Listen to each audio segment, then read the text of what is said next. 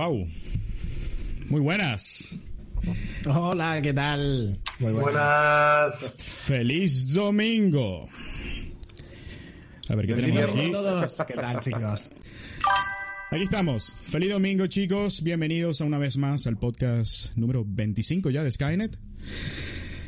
Ah, qué semana. Qué semana tan fuerte. De verdad, muchas gracias. Yo sé que no tienen más nada que hacer ustedes hoy, sino vernos a nosotros. ah, mira, se ha suscrito Andreu, hombre. Oye, muchas gracias. Y también Gabriel. Gabriel Bon. Gabriel Bon. Fíjate. Muchas gracias por las suscripciones, chicos. Eh, como ya veníamos diciendo ya hace mucho tiempo atrás, eh, cualquier suscripción, cualquier dinero que entre al canal, obviamente se devuelve a ustedes en forma de sorteos. Y cumpliendo con la palabra, pues hoy comenzamos. Eh, ya que por fin Twitch pagó algo, podemos sortear algo para ustedes. Qué mejor que, celebrar un domingo así. Bueno chicos, hoy tenemos bastantes cosas que hablar. Eh, hemos tenido una semana o unas semanas bastante fuertes con todo el tema este del coronavirus. Así que bueno, lo importante es que se queden en casa, que cuiden de ustedes, que cuiden de sus familiares, de sus amigos y que estén aquí. Quédate en el verso. Yo no me había enterado de este, de este hashtag, la verdad. No me había enterado. Muchísimas gracias. Eh, queremos tocar varios temas hoy importantes. Eh, hay cosas que quizás obviamente ya hemos tocado en el podcast anterior, pero con información nueva creo que pudiéramos ahondar en ciertos aspectos. Eh, hoy queremos debatir ciertas cosas importantes. Somos cuatro nada más, así que podremos tener tiempo para conversar calmadamente eh, poder interactuar con ustedes, que es lo más importante. Vamos a estar leyendo, vamos a estar pendientes del chat, como siempre. Así que tengan paciencia un poco. Si no respondemos inmediatamente, abriremos espacios justamente para responder ese tipo de preguntas o interrogantes que puedan tener al respecto. Y bueno, vamos a arrancar. Uno de los primeros temas, y algo que quizás la comunidad no parece estar hablando mucho al respecto de esto, es sobre un artículo que hubo en Reddit que a mí me llamó mucho la atención, de hecho hice un video dedicado a eso justamente, donde hay un desarrollador llamado Matt Colville, que yo no lo conocía, honestamente. Eh, él ha trabajado en juegos como Mercenaries 1, 2 y Evolve, que creo que se salió para PlayStation 4, el juego estuvo bastante decente. Eh, tuvo bastante hype en su momento, pero bueno, él es un desarrollador de videojuegos que al parecer sigue mucho el, desarrollo de Star Citizen, eh, bastante de cerca, y quiso dar unas palabras sobre el estado actual del juego. Eh, él quiso explicarnos desde su punto de vista qué es lo que significa de verdad una alfa y qué es lo que significa de verdad una beta y cómo eso se aplica a Star Citizen. Obviamente él no trabaja para Cloud Imperium Games y por ende él mismo admite que cada compañía y cada empresa usa estos términos de manera particular. Una de las cosas importantes que él dice, sobre todo de una alfa, es que en una alfa debemos esperar ciertas cosas. Una de ellas es que es un periodo de tiempo determinado por la misma empresa donde se desarrollan herramientas, las herramientas básicas.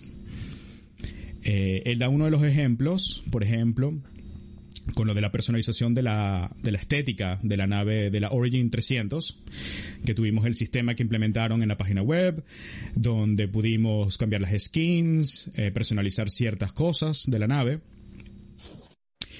Y obviamente eso no se aplicó a otra nave en el juego por ahora.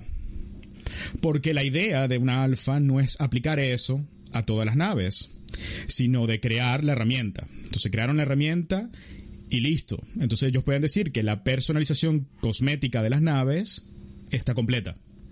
¿Ok? Obviamente, para nosotros, que vivimos, respiramos el desarrollo del videojuego y que estamos adentro de él desde años atrás, Está muy bueno ese fondo, Bissell.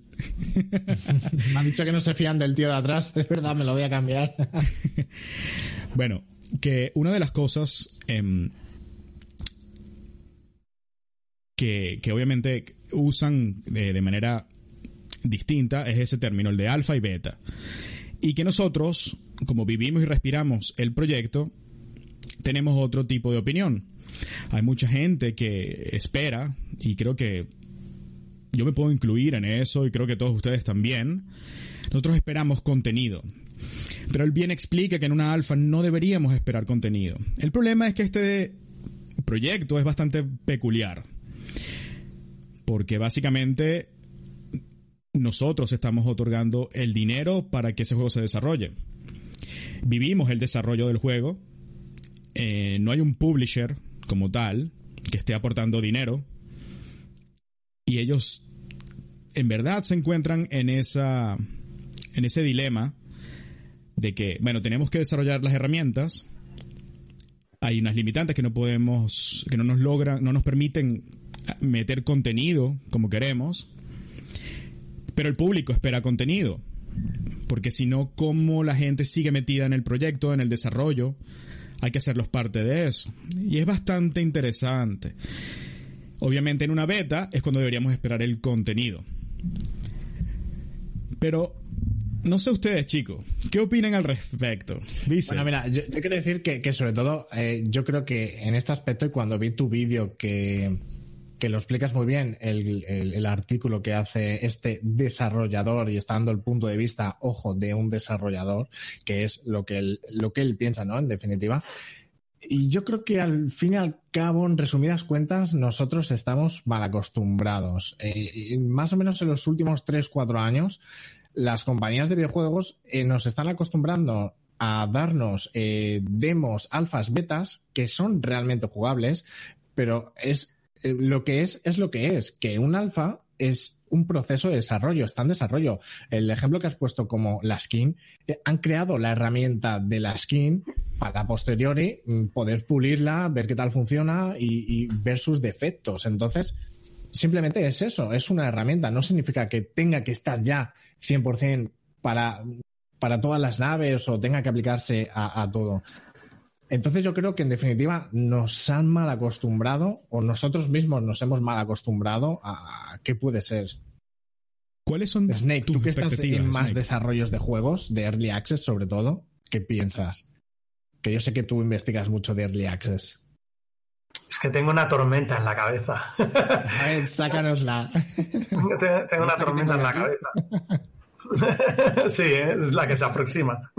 Em, claro, habitualmente en los videojuegos se ha utilizado eh, la terminología de los procesos de desarrollo de software habituales. ¿vale? Generalmente eh, se han podido utilizar términos como pre-alfa, alfa, beta, beta, perpetual beta, release candidate, stable release. Eh, hay, muchas formas de. hay muchas. Hay muchas formas de catalogar ese proceso de desarrollo de software y aplicarlo al mundo de los videojuegos. Hay veces donde nos ha ido muy bien, pero ahora con el cambio de clima que estamos viviendo en la forma en cómo se venden los juegos, o sobre todo, o lo más importante, la forma en cómo las, los pequeños estudios recaudan ahora, a diferencia de antes. O sea, un pequeño estudio dependía muchísimo más de un distribuidor, ¿no? Porque necesitaba que alguien le diera un dinero con el que trabajar y un espacio de tiempo determinado. Ahora con con nuestras inversiones en los procesos de crowdfunding, en, todo lo que es ahora el nuevo concepto del early access, se ha difuminado todas esas distintas fases y lo que tendrían que significar esas distintas fases en el proceso de desarrollo. Por lo que cómo catalogarlo ahora un juego, a mí me parece trivial, os lo he comentado varias veces, me parece trivial que me digan que es alfa, beta, me da igual, porque yo ahora, como veo desde el principio hasta el punto de salida del juego, todo ese proceso de desarrollo, ya no necesito que me lo clasifiquen. Yo no necesito que le pongan el título de que esto es ahora pre-alfa. Claro, para mí, demo técnica, juego, o sea, yo ya veo qué contenidos van saliendo. Con lo que em, para mí la discusión o el debate agitado sobre esto me parece inútil, pero sí que me parece interesante eh, que, haya gente que, lo vaya clasificando, pero creo que esa clasificación ahora está quedando anticuada con los tiempos que corren y la nueva filosofía que tienen los estudios de crear videojuegos. No sé qué piensas tú, Paca. yo es que coincido al mil por cien con lo que, dices, ¿no? La fase alfa, fase, fase beta, fase prealfa. A ver, está claro que la beta es un prelanzamiento al juego, ¿no? Donde ya se va a testear los bugs a nivel de, de o sea, a testear bugs a piñón antes de la salida del juego. Eso es la beta, ¿no? Yo creo que el concepto ese lo tenemos todos claro, ¿no? Luego, ¿este juego en qué fase se encuentra? Pues yo, personalmente, es que... A ver qué dices, ¿eh? Que te ojo, caer no, o sea, se encuentra en, en como lo queráis llamar, es decir, alfa, prealfa, eh, incluso una beta. Estamos testeando bugs constantemente, ¿no? Lo que pasa es que la particularidad que tiene Star Citizen con respecto a otros juegos, yo, por ejemplo, he, he vivido una fase alfa y una fase beta de otros videojuegos, ¿vale? Pero lo que tiene Star Citizen con respecto a los demás juegos es muy simple. Star Citizen se, mantiene por la venta de conceptual de naves, por el dinero fresco que entra anualmente, ¿no? De eso subsiste Star Citizen. El proyecto se, mantiene, ¿no? No hay suscriptores, pero de eso se mantiene el proyecto. Entonces, es, es un juego un poco, un poco al gato y el ratón, porque claro, si no nos muestran contenido, la gente se rebota, la gente pierde fe en el proyecto, ¿no? Es decir, no me gusta el sistema de vuelo y a mí me encanta el combate, pues ya me han jodido el juego. O no sé si me explico. O no me gusta la mecánica de lo que fuere, me da igual. De eso, de eso tiene que darse cuenta Fig, ¿no? Se tiene que dar cuenta Fig de cómo enfoca trimestralmente su contenido con respecto a lo que vayan a recaudar en, en esta fase alfa, beta o como lo queramos llamar, ¿no? Lo dejo ahí, lo dejo ahí. Podría hablar más, pero lo dejo ahí. Sí, hay, un comentario de, de Neo Wolf que, que, ojo, mira, lo leo. Si el problema es como ha dicho Arineo, este proyecto es raro, está alfa. No es el típico alfa de cualquier triple A. No podemos medirlo con la misma vara. Aquí tiene toda la razón, porque es lo que dices tú, Parca. Si Star Citizen deja de sacar contenido, la gente pierde fe en el proyecto y entonces para de meter dinero en el proyecto. Star Citizen tiene que seguir metiendo contenido para poder seguir autofinanciándose con ese contenido. Pero ese contenido que nos da, ese, eh, por llamarlo de alguna manera, es medio defectuoso porque, joder, de verdad, cada vez vamos a peor. Estamos en una 3.8 que es casi imposible hacer un Red Day, porque es que vamos a peor. Yo nunca he sufrido esto, este design como estamos sufriendo ahora. Pero ¿qué pasa? Que el contenido que nos dan está sin pulir y sin terminar y por eso, bueno, pues estamos una alfa, pero es lo que dice Neo Wolf. Mm, es una alfa de un triple A que se tiene que estar metiendo contenido constantemente para autofinanciarse. Entonces, no podemos hacerlo con la misma vara de medir, como dice Neo. Hmm. Eh, sobre las ballenas. digo una cosilla. Tranquilo que hablaremos de las ballenas. Parca. Sí. A ver, Ley dice, pero para sacar naves nuevas os parece sacar contenido. No, no es sacar contenido. no, a ver, las naves conceptuales.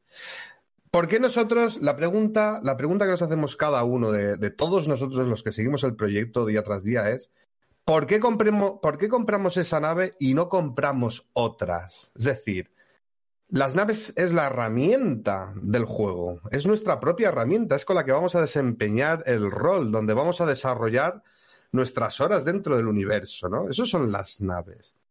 Yo creo que naves hay muchísimas ya, y lo que dice Ley, o sea, sacar contenido no es sacar una nave, sacar contenido es algo que puedes hacer con esa nave. Si ahora mismo yo no tengo contenido para utilizar una nave, pues a lo mejor no me compro esa nave, pero si me sacas el contenido para poder utilizar esa nave, eh, a lo mejor sí que me la compro. Quería decir eso, Ley.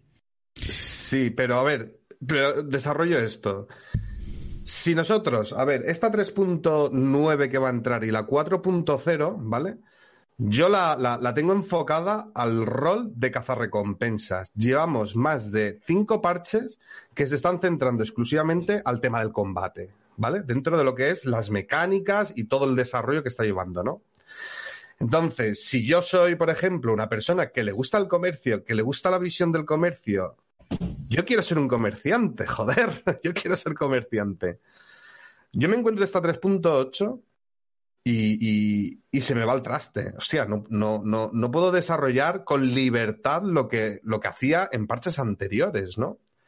Ahora está todo, todo enfocado al cazar recompensas, con el tema de las prisiones, con las mecánicas de, de la, del sistema de leyes, con la mecánica también del, eh, del- de los contratos PvP versus PvP y la minería, ¿vale? Han, han evolucionado un poquito más la minería.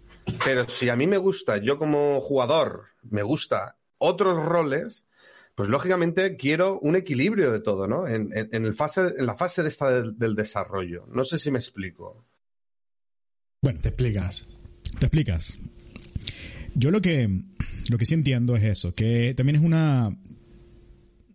Depende de nosotros, depende de nosotros de manejar nuestras expectativas. Depende de qué es lo que estamos esperando en verdad. Y yo entiendo la frustración de mucha gente. Mucha gente quiere jugar, no puede jugar. Mucha gente quiere entrar, te salen los errores 30.000. Eh, Vissel quiere hacer sus eventos, no puede. O no puede de la manera en que quisiera. Yo quisiera estar en- con mi organización, jugar eventos que hemos hecho con otra gente y te pasas tres horas tratando de entrar a un servidor. Eso es lo que la gente quiere. La gente quiere un poco más de estabilidad, la gente quiere un poco más de cosas, pero yo no veo que eso vaya a pasar. No quiero, no quiero, no quiero desanimarlos, ¿no? Esto es un punto de vista personal. Pero mis expectativas han disminuido bastante por mi propio bien. No porque estoy desencantado del, del proyecto, para nada. Soy un fanático, un fanboy, como me dicen. Pero sí mis expectativas han disminuido muchísimo. Muchísimo, muchísimo, muchísimo. Y ya estoy en ese punto en que, número uno, dejé de ser suscriptor. Después de dos años seguidos. Qué fuerte. Sí, La cara del grito. Pero creo que, creo que ha sido una tendencia, mucha gente lo ha hecho. Eh, y, no los culpo, la verdad. Eh, sé que van a hacer cambios en el sistema de suscripción, ya lo han dicho, que van a hacer cambios en muchas otras cosas, que lo han dicho. Pero pareciera que le falta un poquito más de comunicación a Cloud Imperium en ese aspecto. No puede ser que es cada seis meses que tú escuchas algo por fin un poco más específico. Y eso nos va a abrir eh, cancha para el próximo tema. Así que bueno, manejar las expectativas.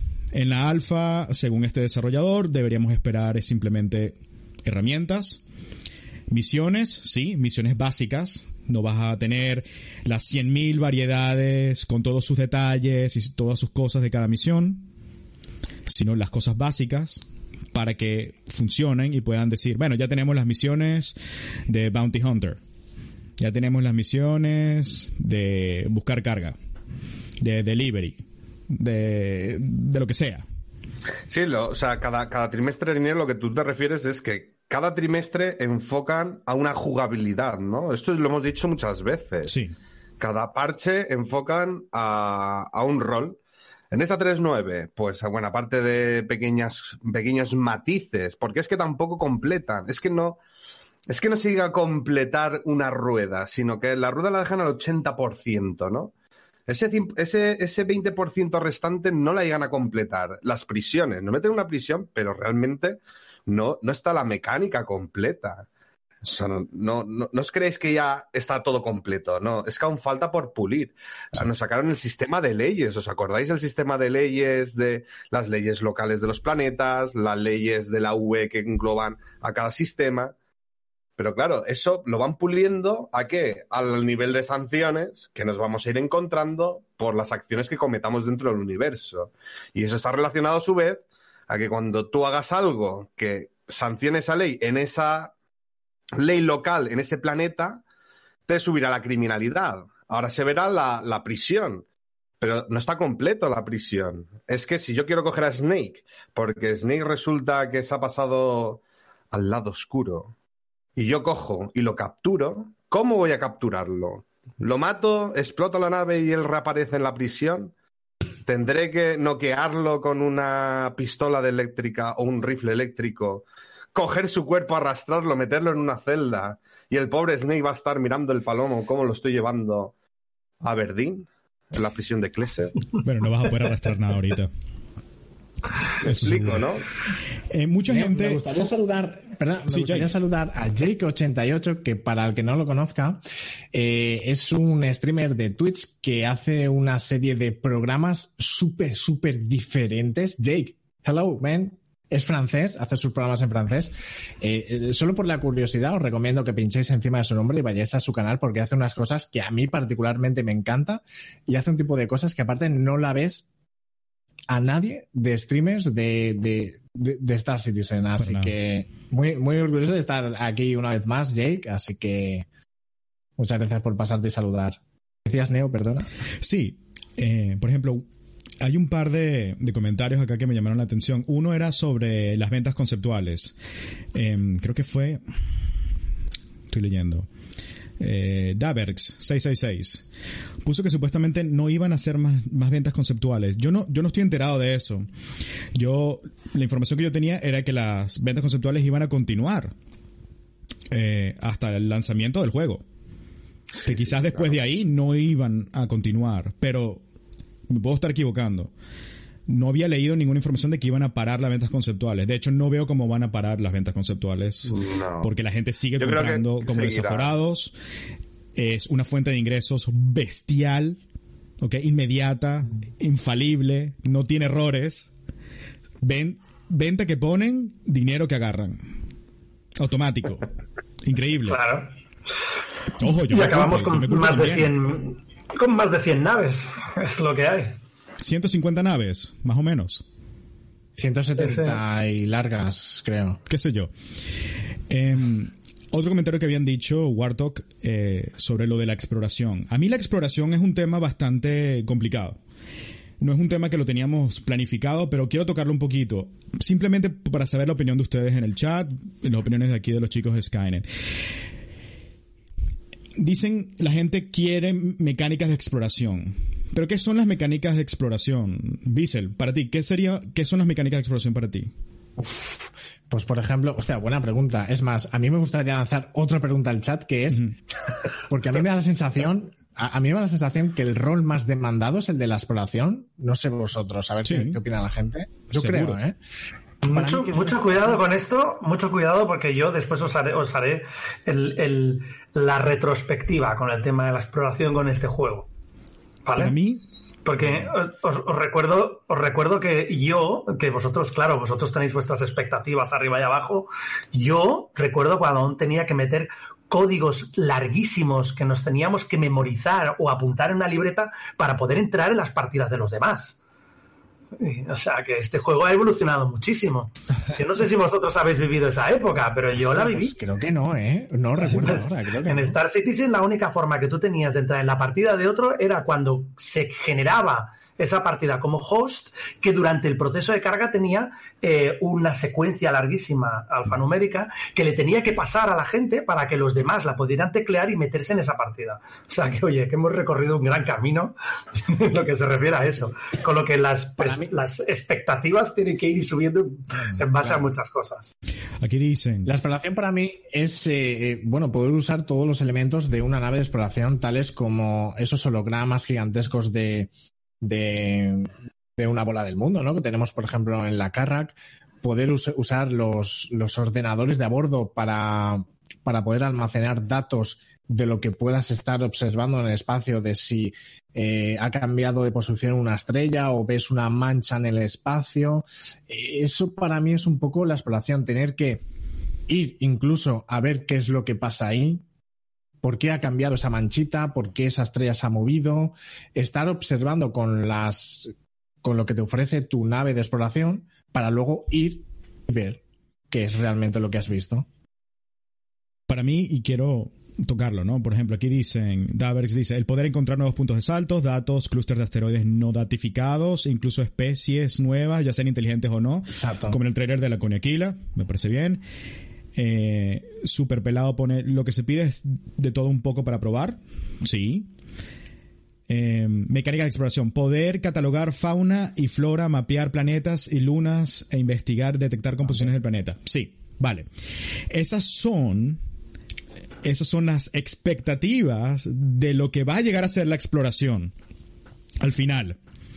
Todo eso que están hablando es lo que quizás vamos a tener al final. Pero ahorita, para mí, la exploración va desde algo mucho más básico. ¿Ok? Y corríjanme. Exploración comienza desde poder caminar. De poder montarte en tu puta nave. de poder Te pilotarla. estás metiendo con Elite Dangerous, tío. De verdad, si es que no. Se me ha venido a la imagen Arineo, me ha venido a la imagen la teoría de la evolución. El mono cómo va evolucionando hasta que es hombre y camina, tío. Pero ya va, ya va a entender. ¿Ok? De poder ver las cosas bien. ¿Verdad? Te han metido un Planet Tech que tú dices para poder ver manchitas y cosas en el espacio, para poder ir a los lugares y ver todo eso. Están haciendo las mejoras gráficas para poder lograr eso. Están haciendo todas las mejoras de animaciones, las mejoras con el server side OCS, para que no haya ese rubber banding, para que la gente pueda andar sin que se echen para atrás, que haya esos lags. Eh, están haciendo todas las mejoras en las interfaces para poder hacer esas detecciones que tú quieres hacer en los escáneres a futuro. Eh, espero yo que estén trabajando en el modelo de vuelo como debe ser para poder ir con nuestras naves, explorar y darle uso a específicas naves para su uso, para su intención, como la Terrapin, una nave tan especializada, la Carrack, etc. Entonces, para mí la exploración es quizás la mecánica que más está siendo trabajada. Quizás en conjunto con la minería. El problema Pero es que lo que para esperamos... es eso. El problema es que para llegar al punto de lo que todos quieren con la exploración, hay que crear el juego completo. La exploración para mí va a ser lo más complicado que van a lograr. Snake. Habla, habla, sí, sí. Yo difiero de tu opinión. Dígalo. Machácalo. No del todo, pero hay cosas que sí. Dame duro. A ver, la exploración es uno de los roles más fundamentales desde este jue- de este juego desde, desde que se inició el proyecto. Porque eh, es uno de los roles principales anunciados en el juego que además eh, forma parte de eh, distintos juegos que han venido antes que Star Citizen, pero no ha sido el rol en el que más hincapié se ha hecho. Con lo que Star Citizen lo que pretendía, cuando se anunció el proyecto, era ahondar donde otros juegos no habían podido ahondar en el rol de exploración, ¿vale? Y eso despertó muchísimo la atención, no de todos los, no única y exclusivamente de toda la masa de jugadores que habían seguido los proyectos anteriores de, de, Chris Roberts, que se fundamentaban principalmente en combate espacial, a excepción de Freelancer, ¿vale? Sino que además empezó a captar la atención de gente que no quería, como por ejemplo nuestro compañero Tech, no quería eh, centrar eh, su juego exclusivamente en un simulador de combate espacial, quería más cosas. Entonces, el rol de exploración cumple un, digamos, como em, cumple las necesidades de muchos jugadores que no quieren hacer lo que se ha hecho tradicionalmente en los Space Sims. ¿Vale? Entonces, para eso existe la nave conceptual de la Carrack, que ha tenido un estatus de, de, de, seguimiento de culto, porque, joder, porque la quería muchísima gente, porque para mucha gente representa todo aquello que han estado esperando en el juego. Se ha comentado en el chat, y creo que muy acertadamente, que hay mucha gente que lo compara o, o, que va a estar pendiente de del rol de exploración y de las mecánicas que va a tener en comparación con Elite Dangerous. ¿Por qué? Porque Elite Dangerous es el juego más parecido a Star Citizen. Ojo, que no estoy haciendo comparaciones, solo digo que a nivel de mecánicas dentro de cada uno de los roles, el rol de exploración existe en ese juego y tiene una serie de me mecánicas adjuntas que pueden explotarse para poder cubrir eh, la parte de exploración. Entonces tú allí, en, en, ese juego, puedes hacer muchas cosas dentro de lo que es exploración. ¿Que se podrían hacer más? Claro que sí. ¿Que se podrían hacer mejor? Claro que sí. En el rol, por ejemplo, de la minería, en Star Citizen, en vez de copiar lo que se han hecho en otros juegos, lo que han hecho es, en esencia, hacer cosas parecidas, pero han ido mucho más allá. En lo que se refiere a la minería en sí, conceptualmente parece ser que va a querer ir mucho más allá de lo que es la minería en un sitio como en Elite Dangerous, que a mí me gusta mucho, ojo.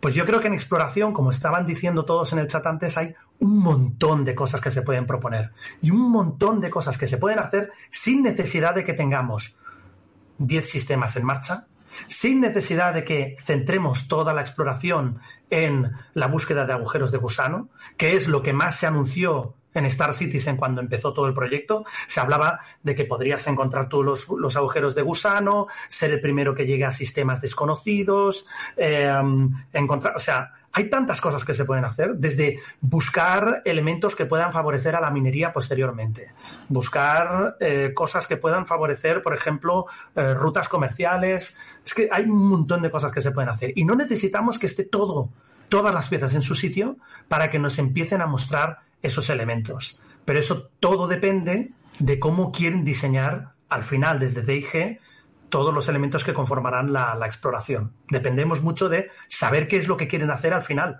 porque como tú decías, Neo, antes, hay muchas cosas que en, el rol de exploración hay muchas cosas que no están perfectamente definidas todavía. bueno, no solamente en exploración, en muchas, en muchas otras. Correcto. El chat está bastante de acuerdo contigo, Snake. Darbex, Nomadapi y Guti coinciden. Guti, me llamaste fanboy. Ah, ah, por cierto, Toblerone, tío, muchas gracias por esa un seguidor activo, sobre todo en Twitter. Y a Mr. Un saludo, gracias también. por pasarte y muchas gracias por esa suscripción. A Mr. Fourier no le damos las gracias, que hubiera venido. Recordaros, bueno, que al final del directo vais a tener un sorteo. Este sorteo será para todos los presentes en este directo y para los que os habéis suscrito, eh, tenéis más oportunidades. ¿Cuántas, Neo? Tres eh, más respecto a los que son seguidores. dos.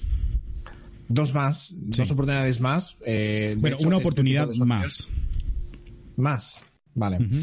Este sorteo, de hecho, es eh, todo lo que entra en Skynet, pues lo devolvemos en forma de sorteo. Y hoy, al final del directo, vais a tener para todos vosotros este sorteo. Muy agradecidos estamos nosotros de poder realizar este tipo de sorteos gracias a vosotros. ¿Qué, ¿qué decías, fanboy? Digo, Neo. Me dijeron fanboy. Sí, soy un fanboy, ¿qué importa? No, te has suscrito, te has suscrito, ya no te suscribes, ya no eres tanto. Sí. Todo depende del punto de vista. Muchas gracias por el follow, Ley TV. Eh, bueno, eh, sí, tenemos ese sorteo, así que estén pendientes para el final. Eh, y vamos a pasar al próximo tema. El próximo tema, algo que yo venía diciendo desde hace mucho tiempo, venía criticando como buen fanboy era que yo veía que, bueno, todos veíamos que el roadmap de Escuadrón 42, nada, nada. Pasaba una semana, nada. Dos semanas, nada. Pasaron seis meses y no había absolutamente nada consistente, nada fuerte que hubiese cambiado en el roadmap de Escuadrón 42. Yo venía diciendo que ese roadmap estaba muerto y que tenían que haberlo cambiado desde hace mucho tiempo. Resulta ser que así mismo por fin lo anunciaron. Han anunciado recientemente que el roadmap de Squadron 42 no refleja lo que han... Eh, muchas gracias por la suscripción, Nomadapi. Bienvenido. Que el roadmap de Squadron 42 Qué bueno. no ha reflejado lo que ellos han estado desarrollando. Y ahí me, me pregunto yo, entonces, ¿por qué siguieron durante seis meses sin informar que esto es lo que estaba pasando? Porque estaba la gente especulando muchísimas cosas. Teníamos hasta por gamer diciendo, wow. O sea, Squadron 42 no va a avanzar. La gente estaba especulando ya que el, caso con Crytek los había afectado, que, que no se estaba haciendo nada absolutamente del juego, no se escuchaba absolutamente nada. Nos mataron en diciembre con una con un trailer visual ahí de Squadron 42 que estuvo muy bien, estuvo muy bonito, pero ya. La gente esperaba muchas cosas en CitizenCon sobre Squadron 42 también, no hubo nada. Todos, todos nosotros, Neo, todos. estábamos. Yo, yo, yo, quería tanto. tú, Snake, dijiste, he visto al, al hermano de Erin, a Erin Rowe, lo he visto, lo he visto, y ya era como que seguro, seguro van a sacar algo. y nos fuimos tal cual. Sí, pero verlo tan hecho polvo, creo que era creo que era como presagio. Yo creo que era presagio de algo, ¿no? En aquel momento nos sorprendió a todos verlo así tan, tan renqueante, el pobre y cojeando. Y, yo pensaba, eso es que ha estado trabajando mucho, pero no, pero fue presagio de que no, de que no habría cosas de Escuadrón Bueno, hay que darle las gracias a GM Will Smith, que nos hizo, de hecho, no fue una suscripción, fue un ah, donativo de 5 euros. Muchísimas gracias. Ah, qué bueno, tío. Muchas, gracias, por eso. No sé por qué no salió una alerta al respecto, pero bueno. te lo doy yo directamente. Muchas gracias. Se aprecia. Se aprecia mucho, de verdad, chicos. Eh, les repito, eh, de ese dinero todo se devuelve para ustedes. Absolutamente cada centavo. Más nada. Yo iba a ser un ejemplo. ¿Qué ibas a hacer? Que digo que hoy va a ser un ejemplo. Hoy va a ser un De ejemplo. lo que hacemos con lo que recibimos. Así es, hoy va a ser un ejemplo. Y bueno, a la final, por fin anunciaron de que eso, que el roadmap de Escuadrón 42 no refleja lo que en verdad tienen haciendo y que van a ver qué van a hacer para poder demostrar el progreso. Una de las posibles soluciones que dieron durante el Calling All Devs fue que posiblemente iban a ver si podían reutilizar las herramientas que ellos mismos usan de desarrollo para mantener eh, un seguimiento de lo que llevan haciendo entre todos los distintos estudios y ver cómo iban a poder hacer para demostrárnoslos a nosotros.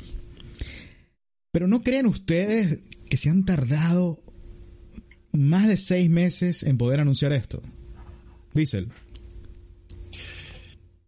Hombre, la verdad que después de la CitizenCon decepcionante en cuanto a Escuadrón 42 que tuvimos y que sí, han tardado seis meses en, decirnos algo sobre el desarrollo de una parte del juego que es vital como single player, que da, da pie al, posteriormente al, al juego online, eh, ha sido demasiado. Quiero entender que ha sido causa de que han estado centrados en otras cosas más importantes, pero ¿qué más importante puede haber que, que mantenernos informados sobre el desarrollo de una parte vital del juego? No sé qué tipo de excusas pueden llegar a tener. eh, me parecen muy pocas, si es que las tienen.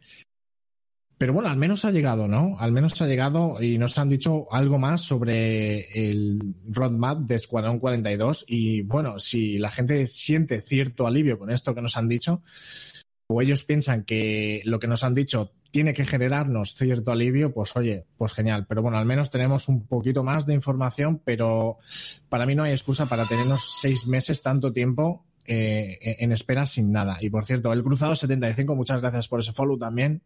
Y Nico Parca, ¿qué piensas tú? Ah, perdona, sí. Eh, Parca. Sí. Pues básicamente lo que comentáis, eh, Vise, lo que comentas, eh, totalmente de acuerdo, ¿no? Por otro lado, también el, comentar, el- la breve brocha, lo que has dicho, ¿no? Es, es el, el tema de, de la transparencia a la hora en la que vuelca la información sobre la evolución del desarrollo, ¿no? Es decir, en- ya, se estaba leyendo en foros por ahí, que yo sigo mucho los foros, que por ejemplo, eh, con el tema de Escuadrón 42, que lo que quieren es una mayor transparencia de lo que van evolucionando reflejado en ese propio roadmap, ¿no? Que se ha quedado muy paralizado, pero que quieren, quieren, exigen o les piden que por favor todos esos avances que se vayan haciendo que se vayan aplicando, ¿no? Al- a ese roadmap. Y poco más, ¿no? Poco más que añadir. A ver, Snake. A mí me interesa mucho. eh, yo, pienso mucho en Escuadrón 42 porque eh, quiero recordaros a todos que Escuadrón 42 fue el primer tráiler, no el de Star Citizen. El primer tráiler que sacó Cloud Imperium Games fue el de Escuadrón 42. De manera que Escuadrón 42 forma una parte súper importante de este juego que después lo que podemos debatir es hasta qué punto eh, influencia eh, el proceso de desarrollo de Star Citizen en el sentido de lo retiene, ¿sabes? Y, y en el caso de que lo retenga, hasta qué punto es necesario que exista Escuadrón 42. Yo para mí Escuadrón 42, desde mi punto de vista personal, es fundamental, ¿de acuerdo? Porque es la razón principal por la que estoy detrás de este proyecto. A lo largo de la historia de este proyecto, pues claro, me he ido interesando en otras facetas y me ha ido interesando pues, pues la parte del PvP, eh, eh, a veces he salido de la nave incluso, o sea, hay, hay, cosas, hay cosas que he hecho, ¿no? Pero para mí Escuadrón 42 es algo fundamental porque eh, representa la filosofía con la que empezó todo, ¿no? Y es esa filosofía de experiencia cinematográfica, etcétera, etcétera. Pero la, histórica ya de los juegos de Chris Roberts. El tema es eh, el hecho de que no estén avanzando o no me muestren qué grado de avance tiene, realmente a mí pues me inquieta. porque yo lo quería para este año, o al menos quería la beta para este año, que es lo que llevaban anunciando originalmente hace meses. Cada vez lo veo más complicado, pero también no pierdo la fe en que haya una sorpresa. Que haya una sorpresa porque precisamente el nivel de secretismo que se está teniendo con Escuadrón 42 se lo está tomando CIG muy, muy, muy, pero que muy en serio. Y una de las cosas que destacan en uno de los últimos vídeos, ¿vale? Sobre todo el, creo que es el Calling All Devs a nivel de Escuadrón 42 y que además comentabas tú, Neo, eh, en tu vídeo. O sea, el tema de los leaks para ellos es es mm, algo que tienen que cuidar con mucho esmero, porque mm, desde arriba, desde dirección, les están diciendo que no puede salir nada que no esté aprobado a nivel de dirección al exterior. Porque para ellos esta experiencia cinematográfica es casi como en el mundo del cine. Cuanto menos sepa la gente, más opciones hay de sorprender, más opciones hay de que el juego después tenga buenas críticas, buena aceptación em, eh, y que eso repercute, que eso repercuta en nuevas ventas.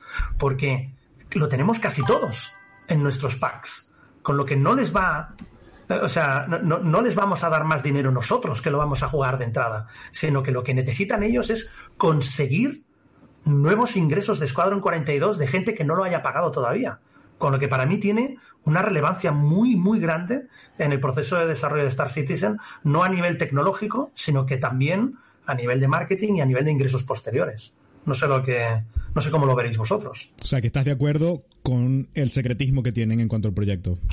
Yo estoy totalmente, yo entiendo que me gustaría ver más, sí, pero entiendo ese secretismo a nivel estratégico y espero que esa sensación que tengo yo sea la causa por la cual no vemos, porque entonces después, si me van a dar sorpresas que yo no me espero, pues las agradeceré mogollón.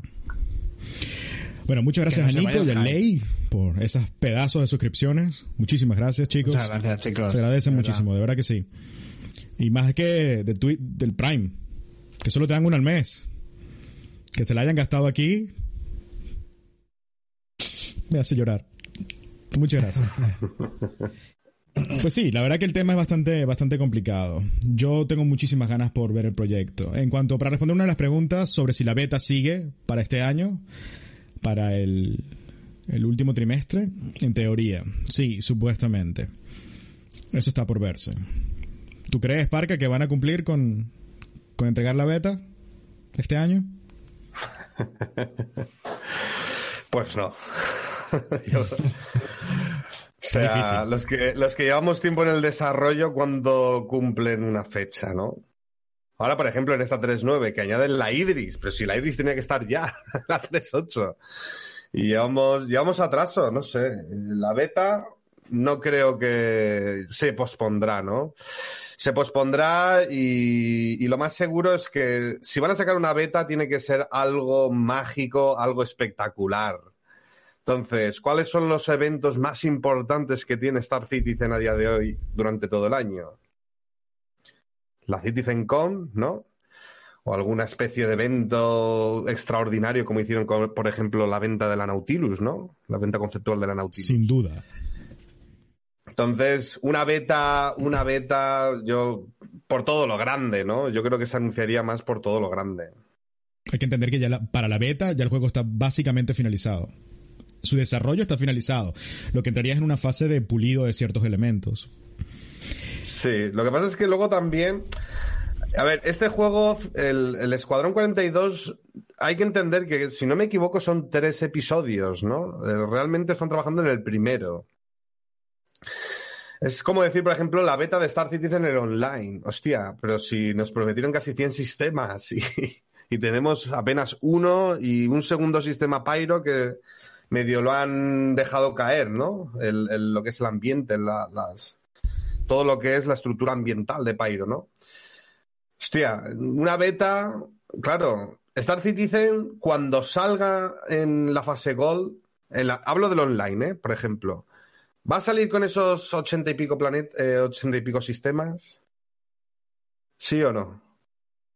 No creo. No, hombre, claro, está, claro que no. O sea, está claro que lo que tendremos son 10 sistemas más algunos sorpresa para poderlos descubrir. Eso, eso ya está más que rehablado. Yo digo hasta menos. Yo digo muchísimo menos. es de 10, ¿no?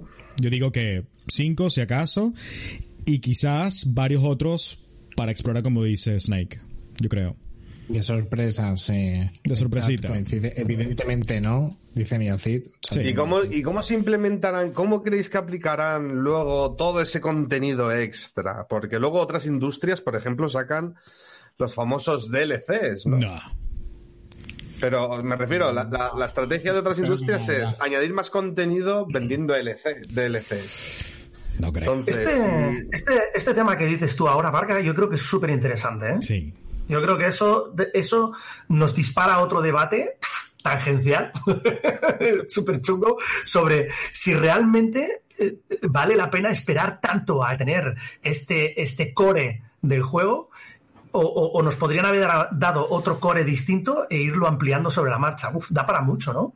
Lo han hecho muchas compañías, así que bueno. Pero ya va. Ey, recientemente no, nos, vendieron una skin, 42 nos vendieron una skin de 25 dólares.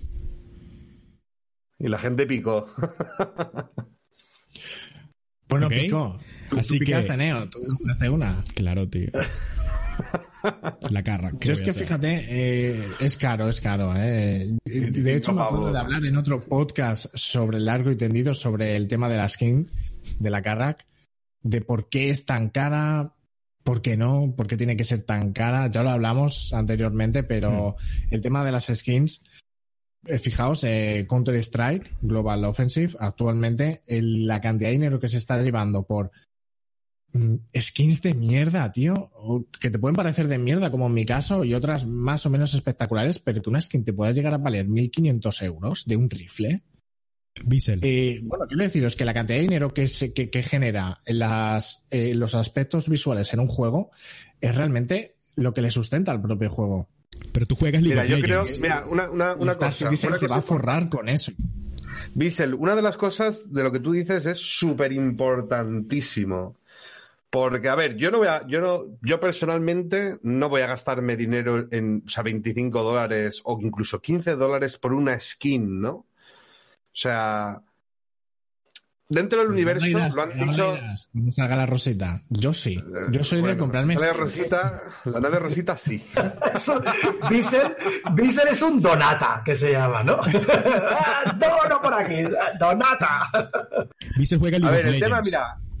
¿Cuánto el cuestan las skins en League of. Legends? Sí, el bueno, tema. 20, 50 pavos Ya. cuestan eso. Sigue, Mira, al tema al que yo quiero llegar, Bissell, que es una cosa muy importante que has comentado, ¿vale? Las skins estéticas visuales han dicho que nosotros vamos a poder eh, tunear o truñear, como queramos decirlo, las naves, ¿no? Nosotros podremos pintarlo por créditos o si habrá que ir a un astillero para elegir el color, si el blanco perlado, que si el rosa chicle o rosa pastel, me da igual. Que Pero una de las cosas- juego. Con dinero del juego. Yo personalmente, in-game. Todo eso va a ser in-game. Pero una de las cosas, por ejemplo, de las cuales sí que me gastaría yo dinero. ¿Vale? Por ejemplo, Arineo dice, es que la Carrack, la Carrack, es que cada vez que veo la Carrack se, se me, se me pone eso como, como, vamos, no voy a decir una barbaridad, ¿no? Pero si ahora le sacan a Arineo una personalización, el cual puede mejorarle las armas, puede mejorarle los componentes, como, como ha sucedido, por ejemplo, con la serie 300, ¿no? Entonces, ahí sí que da para poder decir, bueno, me desembolso, ¿qué son? 100 pavos, venga, pues 100 pavos más. Pero, Pero esos componentes- win, no Snake. Y entonces ya fast. en un debate, eh, en pay to win más que nada. Entonces estamos en un debate de... Sí, pero, pero Bissell, la gente que hace, la gente personaliza unos, unas naves, pero no por, por la personalización de sí de la nave, sino por la adquisición de ese componente. Porque luego yo ese componente se la puedo ir recolocando a otras naves, ¿no? Y de la ventaja de ese componente que no obtienes con dinero del juego. Entonces es un pay to win. No, porque yo in-game puedo conseguir esos, esos mismos componentes. Ah, vale. ¿Qué son? ¿Cinco horas de, de- de- de- de juego ah, para poder conseguir? Pay to fast. Vale, pay to fast, sí, sí. No sé si me explico. Sí, te explica. Pero, ¿Qué por ejemplo? Es un pay to fast. Artineo, ¿tú comprarías un paquete de personalización para la Carrack, sí o no? Sí. Ni lo pensé. Todo lo que sea carra que sí, que sí, y punto. No, pero coño, también hay que tener un poco de sentido común, a veces, a veces no. Depende, mira, depende de la situación económica. Si tienes la disponibilidad y te lo quieres gastar, te lo gastas. Si no, no. Ya. El punto es que van a seguir, van a seguir vendiendo naves, van a seguir vendiendo sus skins y te van a meter mil pollas más y todos van a caer. Porque lo hacen en todos los juegos. ¿Por qué Star Citizen va a ser la, la excepción? Nunca. Y más con Yo- la base tan intensa de la comunidad de este juego. Snake. Bueno, habrá que ver ahora, habrá, ahora habrá que ver la Prowler, ¿eh? La Prowler puede ser quizás la excepción de lo que hasta día de hoy se ha, se ha llegado viendo, ¿no? O sea, se ha visto hasta, hasta ahora. Hasta ahora, todas las naves eh, Fly Ready, todo el mundo enseguida quemaba, fundía y pillaba la nave, ¿verdad? Mm. Pero ahora entra una dropship, una Prowler de 425 actualmente y a saber cuánto va a subir. O sea, a saber. Y es solo una nave dropship, ¿eh?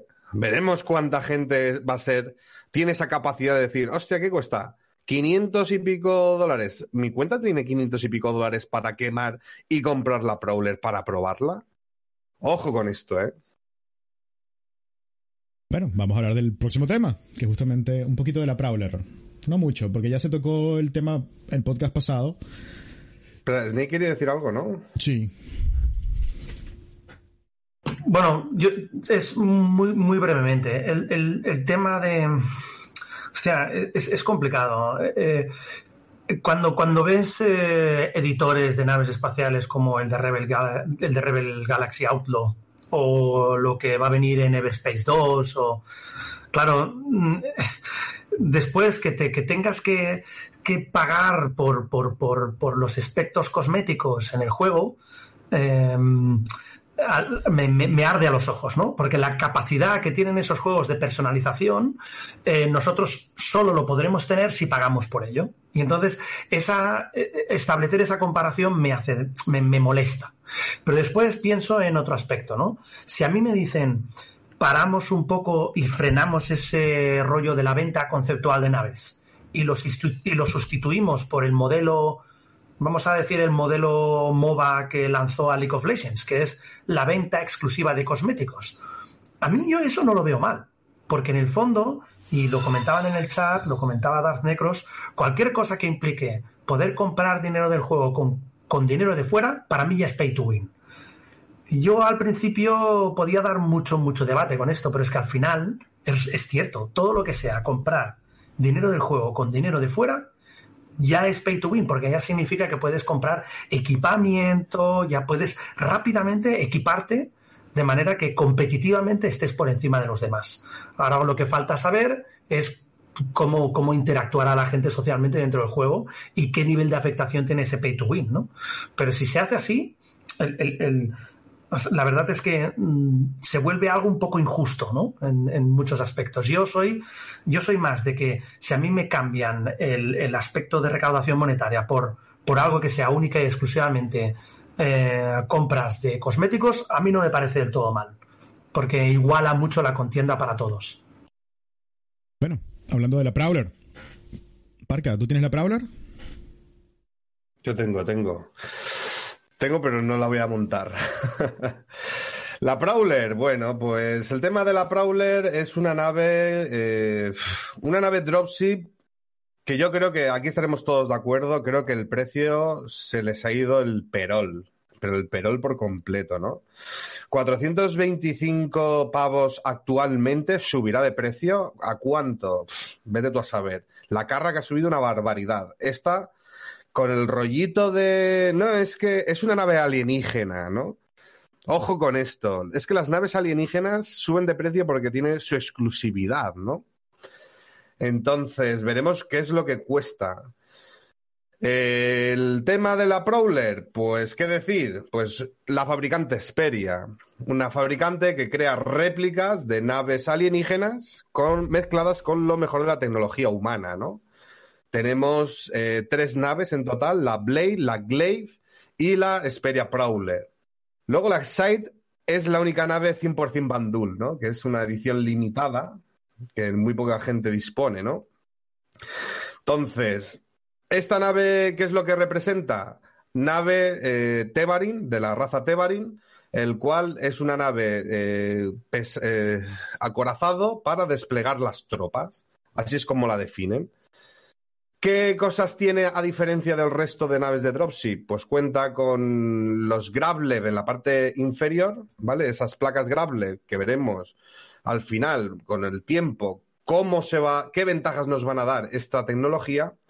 Y luego que es una nave que cuenta con sigilo, dicho en la QIA, ¿vale? No es que me lo esté inventando, pero en la QIA lo ponen como una de las facetas que la Prowler es una nave que cuenta con ese sigilo. Ese sigilo se traduce básicamente a que co- costará ser detectada, ¿no? O sea, ser detectado le costará más. ¿Por Eh, una, una pregunta, mm, antes de que continúes. ¿Este sigilo que se anuncia en la Prowler es equivalente al sigilo que ya se diseñaba para la Ghost, para la Hornet Ghost? A ver, es que el tema aún no lo... Yo ahí tengo, Snake, ahí yo tengo bastantes preguntas al respecto, ¿no? Porque una nave stealth es una nave que cuenta con unos diámetros que lo que hace es que el impulso electromagnético del radar lo que hace es atravesarlo sin que le pegue el rebote, ¿no? Es decir, la estructura. Por ejemplo, lo vemos en la... En la en la torpedera esta de 300 pavos. La... En la Eclipse. La Eclipse. La ¿vale? Eclipse. La Eclipse es una nave stealth muy angulada, impulsos electromagnéticos, es una nave que atraviesa, no rebota, ¿no? En lo que es un sistema actual convencional de radares. Pero claro, luego otra parte de los radares tenemos el sistema de detección de calor y de ruidos sobre el tema electromagnético, que es cómo funcionará el tema del radar y que esto también es una de las mecánicas que no hemos hablado antes de la exploración. La mecánica de exploración en parte trata de escuchar el minijuego. Igual que la minería tenemos el minijuego de romper, en la, en la exploración nos falta ese minijuego de cómo va a funcionar la detección de radares o cómo funcionará la suite de radar, ¿no? En las naves grandes. Entonces, ese sigilo de la Prowler, quizás lo que, a lo que viene a, a lo que viene a referirse es que su emisión en cuanto a calor y en cuanto a impulsos electromagnéticos ¿vale? Sea muy inferior al resto de, de la media de naves. ¿Me explico? Tendrá que ir por ahí, porque no está catalogado como una nave stealth. Aunque luego lo, lo vemos, es que no, no, no pone que es stealth, ¿no? Pero la cuya dice que es el sigilo. Esta nave se, caracter- se caracteriza por su sigilo. Y bueno, hostia, dos cañones tamaño 5, que tampoco van nada mal, ¿no? ¿Son No sé si te he contestado. A mí me encanta la nave por dentro. Se ve muy bien, está muy bonita, todo eso. No sé qué tanto uso tendrá ahorita implementarla en el juego. Sobre todo por A mí me los gusta mucho, ¿eh? ¿Ah? ¿No? A mí me gusta mucho. Es muy A mí me gusta mucho por tres razones. La primera, porque es la primera introducción de la tecnología Tebarín, eh, una raza de la que prácticamente no se ha podido ver nada a nivel conceptual y artístico eh, en, en- lo que tenemos del juego tangible, ¿vale? Y creo que es la primera vez que entramos en el mundo Tebarín de alguna forma, porque hemos recibido lore, pero no hemos recibido nada tangible dentro del juego todavía. Y esta es la primera, ¿no? En segundo lugar, porque creo que eh, el, creo que el, el diseño de la nave a nivel de dropship como tal, o sea, no es la, la Valkyrie esta nave. Esta nave es un poco, un poco lo que yo pensaba que, que tenía que ser la Redeemer originalmente, pero claro, la Redeemer, como vive esa vida que le ha dado CIG de, de nave, de, de- como de nave hereje, Era. claro, es, sí, sí, claro, sí, sí. Es Sí, que la, claro. Redeemer, la, la Redeemer, una nave hecha por la comunidad, por Dios.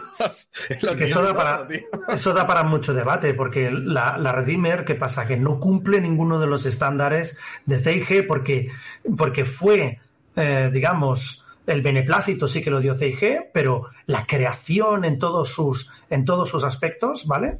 Eh, fue a nivel de, de- de un concurso de la comunidad. La Entonces, claro, es, es la nave hereje.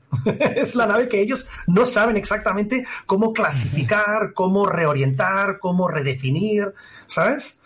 Pero mira, es una, es una de mis naves favoritas, precisamente. Qué curioso, ¿no? Creo que hace Algo poco... que destacar de la Prowler, eh, más que nada, y que son aspectos que a mí me encantan de la Prowler, es, eh, uno es esta, esta pantalla... Mm, Exacto, es lo que iba a decir. En, en, la cristalera, que supongo que será modo de protección, que está guapísimo, está chulísimo. Y otro de los aspectos que supongo que ha tenido bastante más curro a la hora de diseñar algo Tebarin. Y diseñar algo Tebarin es diseñar algo diferente a lo terráqueo. Es, es esta manecilla que lo ha puesto Neo ahí en el vídeo. Es eh, que maneja toda la nave con una mano. E, esta tecnología, que aparte, eh, no sé si os habéis fijado, lo dijeron, es que cuando tú giras, te giran todos los HUD, todas las pantallitas de la nave, te giran al más puro estilo, no es por nada ni por hacer publicidad, al más puro estilo, esto. es que es esto.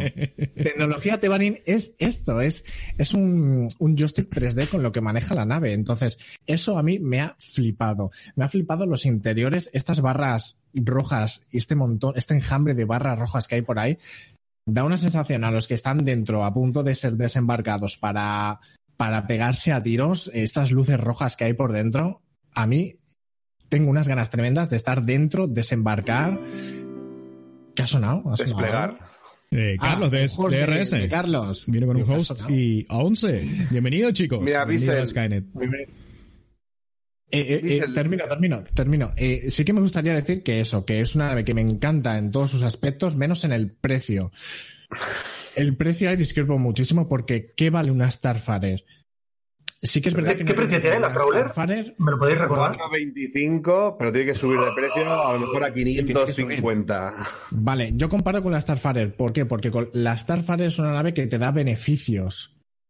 Y sin embargo, la, el multirol que puedes hacer con una Starfarer también es más amplio. No solo eh, sirve para lo que sirve, sino puedes hacer tú diferentes cosas con una nave de ese tamaño y con esas características. Lo que pasa que es tanto la diferencia de precio solo con que sea una nave de, de bajas emisiones, no de stealth, sino de bajas emisiones. No me gusta ya. Mira, ¿puedo, ¿puedo, decir algo a favor de la Prowler, que es la única dropship o sea, la Prowler creo que es la única dropship pura que realmente entendemos como desembarco de, tropas, ¿no? Si tú te fijas, todos los soldados van de pie en una especie de asiento muy raruno, ¿no? Pero es abrir, abrir lo de lo que tienen las, ¿cómo se llama? El, Dragon Khan, te levantas la, la historia esta, tienes un armero y la puerta y sales. Es decir, ¿Qué nave dropship a día de hoy cuenta con eso? Ninguna. La Valkyria tiene la parte de la, de la, tropa, la tiene en dos módulos, pero a la hora de salir, ¿qué ocurre? Que tienen que avanzar al, al hangar de carga, ¿no? Y luego cada uno sale. Sin embargo, la, la Prowler es. Cada uno tiene es. Directa. Es como más directa. Es llegar, desplegar y hasta luego. Es como más directa que, a ver, que lo puedes hacer con la Valkyria también. Lo que pasa es que la Valkyria puedes cargar, puedes llevar vehículos yo veo la Plauler como algo más directo en lo que en dar una pequeña ventaja en el combate simplemente porque tiene menos mm, más bajas emisiones que una Valkyria. ¿Qué, diferencia de precio hay entre la Valkyria y la iba a decir la Osprey? Maldito biocid. Eh, la diferencia entre la Prowler y la Valkyria. ¿Qué diferencia de precio? 375 la Valkyria. 375 me parece también un pasón de caro. Y 4.25 que tiene que subir de precio, no sabemos a cuánto. Pero con el rollo de que esté una, una, locura, una locura, lo veo una locura, ya no me gusta. O sea, oficialmente ya no me gusta. O sea, ¿cómo pueden pedir por una dropship tanta pasta? Pero, hostia, y que cuesta una Glaive y que cuesta una Blade. Carísimo. pero esos son naves de combate, no me las toques. No me las toques. Sí, pero, pero 350. Un caza con una autonomía. Bueno, ahora con la Reward veremos, ¿no? Ahí dicen en el chat. Es verdad. Sí, sí. El que tiene esta nave es porque la compra en conjunto para su org o diseñada para su org. Porque ¿qué jugador personal se gasta semejante dinero para una nave tan, tan, tan específica? No, si no es para una organización. Uh, imagínate. ¿No tenía más sentido implementar la Prowler una vez que venga el rework del sistema de escudos? Bueno, es que este. Este año viene. El sistema de escudos es importante. Además, la Vanguard es la que más se va a beneficiar ¿eh? de, que se introduzca, por ejemplo, eh, el recuerdo del sistema de escudos y, la y los, los escudos de doble fase. A ver, otra cosa de la, de la Prowler, por ejemplo, es que cuenta con dos escudos tamaño pequeño. Esto, por ejemplo, a mí me, me, desencaja un poco, ¿no? Pero son escudos Tebarín. Ya, pero se pueden inventar de que porque es una tecnología Tebarin eh, mezclada con la mejor tecnología humana, pues tienes dos escudos tamaño, un escudo tamaño M, medio, aparte de lo que pueda estar blindada, que no lo sabemos aún. O sea, sabemos que el Cop Kit está blindado, ¿no? Que no se ve, no tiene, no tiene pantalla. Entonces, eh, se verá. Luego, o sea, esta nave yo creo que la represento como la nave de asaltar naves capitales.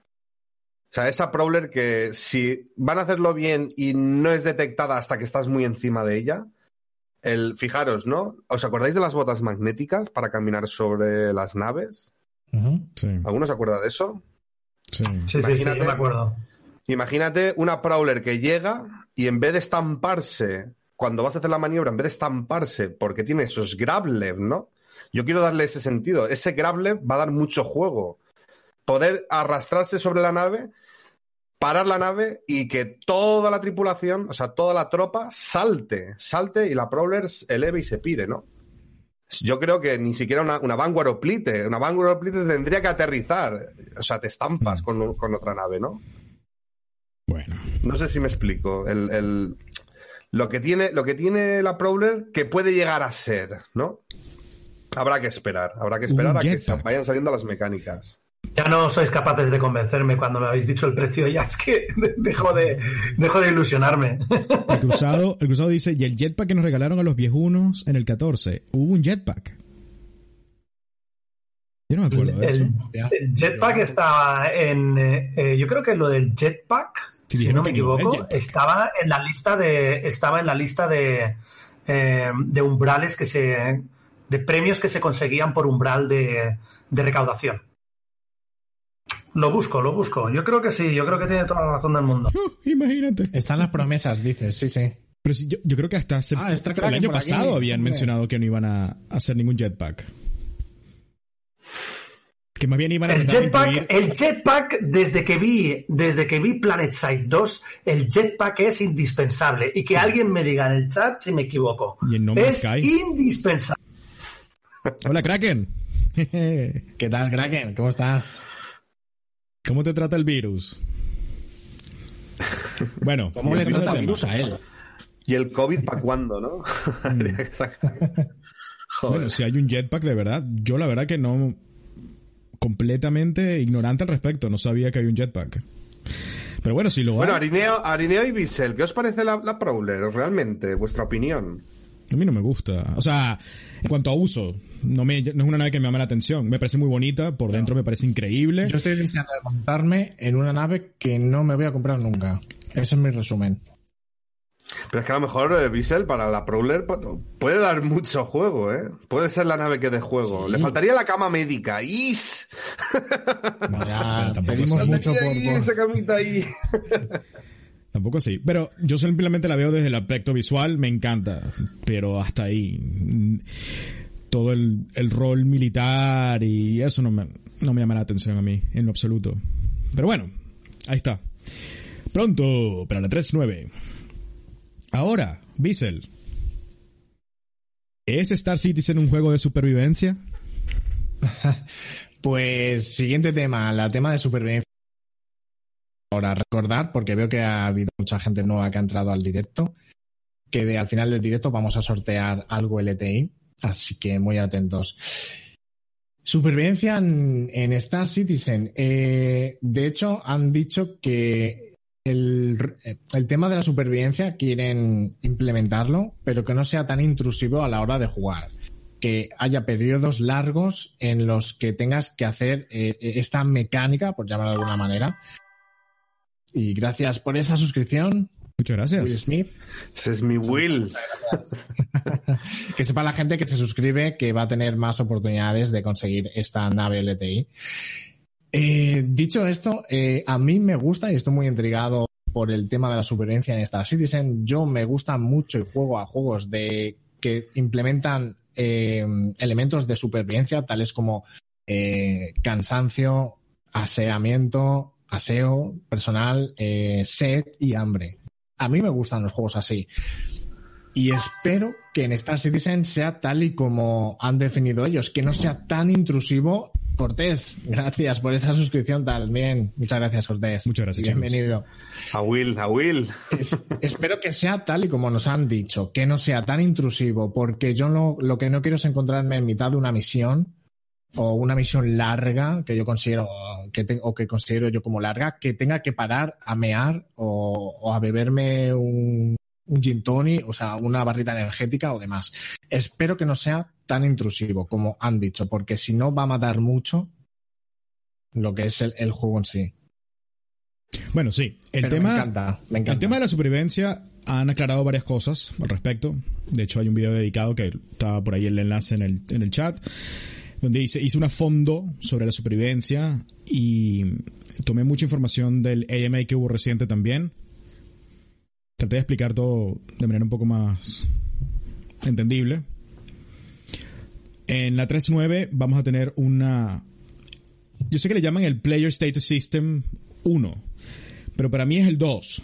Es la segunda versión porque ya tenemos eh, un monitoreo, ¿no? Ahorita podemos monitorear el oxígeno, la estamina o el, agu- el aguante, como le llamen, eh, el sangramiento, porque el daño que recibimos se refleja en sangramiento de, un, de una parte corporal.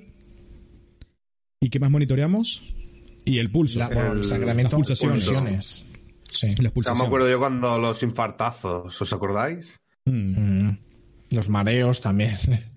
Eso no lo monitoreas, pero los mareos que te da a veces, depende de si tu nave en la que vas pega un giro brusco, demás también tu, tu personaje cae al suelo mareado. Sí. Por ahí estaban preguntando en el chat qué hacen para el sorteo. Eh, para poder participar, tienen que hacerlo por el canal de Twitch. El YouTube se usa como retransmisión, pero los comandos y todo funcionan es a través de Twitch. Así que cuando digamos que es momento para el sorteo, van a poner un comando que yo les voy a decir cuál es y entran de una. Aquellos que se suscriban tienen doble chance, ¿ok? Que es justo. Y ya, más nada. Vamos a tratar de meterles algún sorteito. No sé si todos los podcasts, porque también depende cuando Twitch nos, nos pague estos, eh, estas suscripciones y así poder comprar las cosas para ustedes. ¿Ok? Así que, para que sepan. Bueno, para la 3.9, ahora tendremos el Player Status System, como le llaman, que ya existe de por sí. Ahora juegan un rol bastante importante ciertos elementos extras. Ahora tendremos que comer, tendremos que beber, eh, seguiremos con la estamina y todas las cosas que ya tenemos. Eh, ¿Qué más hay? La climatología. Y el clima. Clima- Probablemente una de las cosas más importantes y cruciales. Ahora vamos a poder sufrir de hipotermia, de hipertermia, calor, frío.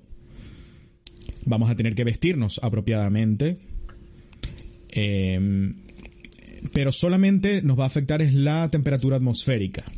¿ok? En el espacio, por ahora, no hay nada descrito. ¿ok? Nuestros trajes espaciales van a seguir funcionando en el espacio tal cual como, como ocurre ahorita en el espacio. No hay ninguna. ¿Se fue el audio? No, no. Eh, yo te escucho, a ver en el directo. Es él, es él. Es a Will Smith. Disculpe. ¿Ok? Quita el gato del teclado, Will. Quizás. y en cuanto a la comida, pero vamos a tener que alimentarnos. Ahí viene el problema, ¿no? Porque vamos a tener que alimentarnos, según las palabras de CIG, cada ciertas horas. Ellos dicen que por lo menos cada sesión de juego vamos a tener que alimentarnos, sea con comida, bebida. Y no solamente con comer y beber, sino el tipo de alimento que consumamos y el tipo de bebida que consumamos. ¿Ok? Cada una va a ofrecer ciertos efectos distintos. Vamos a sufrir efectos visuales, probablemente efectos de movimiento. ¿Ok? Y también ciertos buffs o debuffs, como le llamen, mejoras o. No sé cómo se dice en inglés, en español. Sí. Afectaciones. Bueno, boost. De Sí. buff son. eh, Efectos positivos, efectos negativos. Bustearte. Bustearte. Eh, bebida energética, bustear, sí. Ujú. Eh, van a haber posiblemente narcóticos, pero creo que no van a ser implementados en la 3.9, sino eso es parte del futuro del sistema.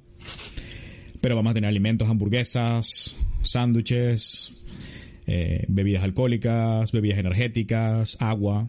Y todas esas cosas te van a dar ciertos efectos distintos.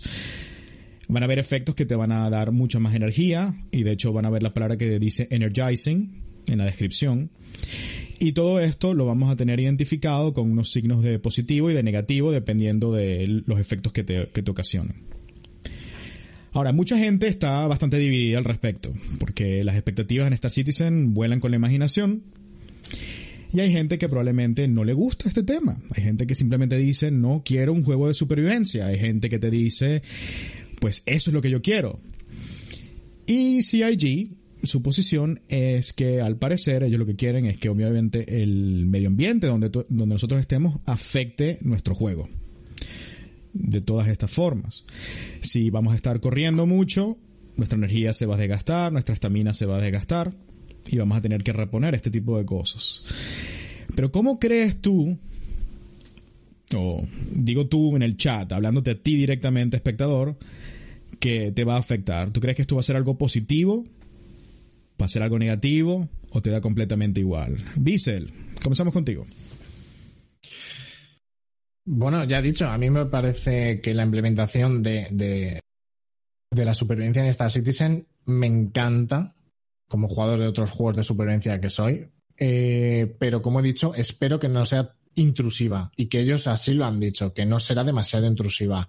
Espero que así sea porque eh, aquí coincidirá conmigo Snake, que no quieres verte en tu, en tu cabina de, de tu caza de combate eh, en mitad de un combate o a punto de entrar o a punto de salir y tener que estar pendiente de, de, elementos como tengo sed o tengo hambre. No quieres ser interrumpido por esa serie de, de, elementos. Obviamente tendrás que hacerlo antes de la batalla, sí, pero que no cada dos por tres tengas que estar pendiente de eso.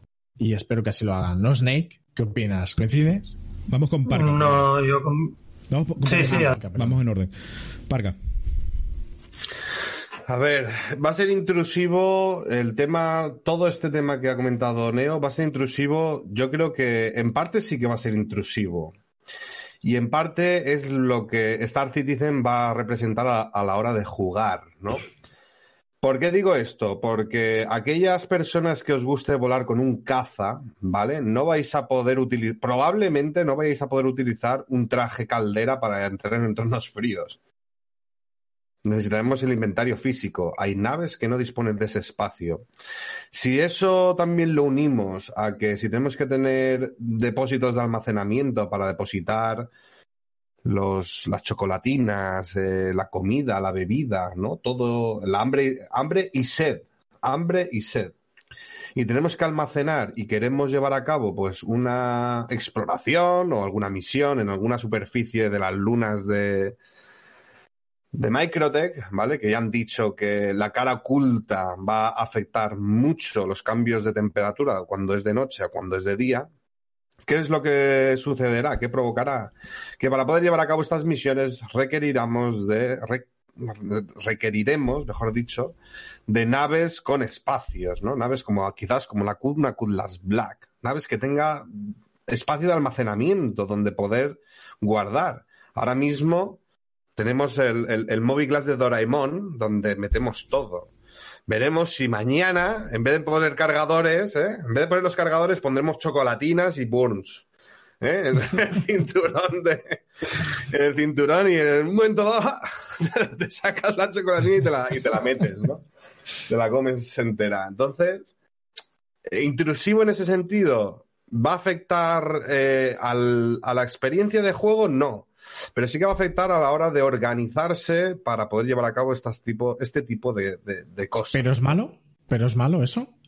No, ¿verdad? Si, si dispones de tiempo, no. El problema es malo para aquellas personas que para aquellas personas que dispongan de poco tiempo y que le guste, por ejemplo, una nave, un caza una Arrow. Una Arrow no tiene, no tiene lugar de almacenamiento. Ahí sí que veremos la importancia de las auroras que nos reíamos. Y decíamos, ¡ah!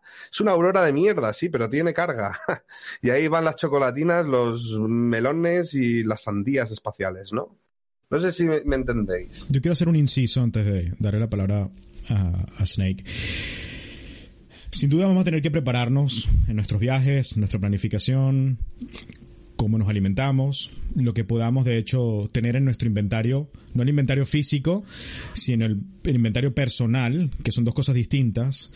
El inventario físico es aquello que vamos a poder, por ejemplo, ver en las naves, en nuestros frigoríficos, que vamos a poder ver las botellitas, ¿ok? De lo que compremos, o los alimentos guardados. Ese es el inventario físico.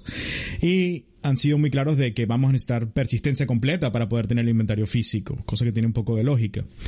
Entonces, van a haber ciertos elementos que sí vamos a poder cargar encima nuestro con el Moviglass y lo podremos utilizar en el sistema de interacción que vamos a tener nuevo también.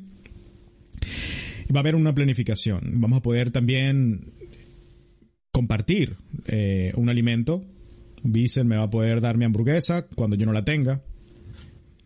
Y esto es un momento importante, porque esto en verdad va a forzar a que quizás hasta cierto punto, no me vayan a matar, deje de existir el juego en solitario.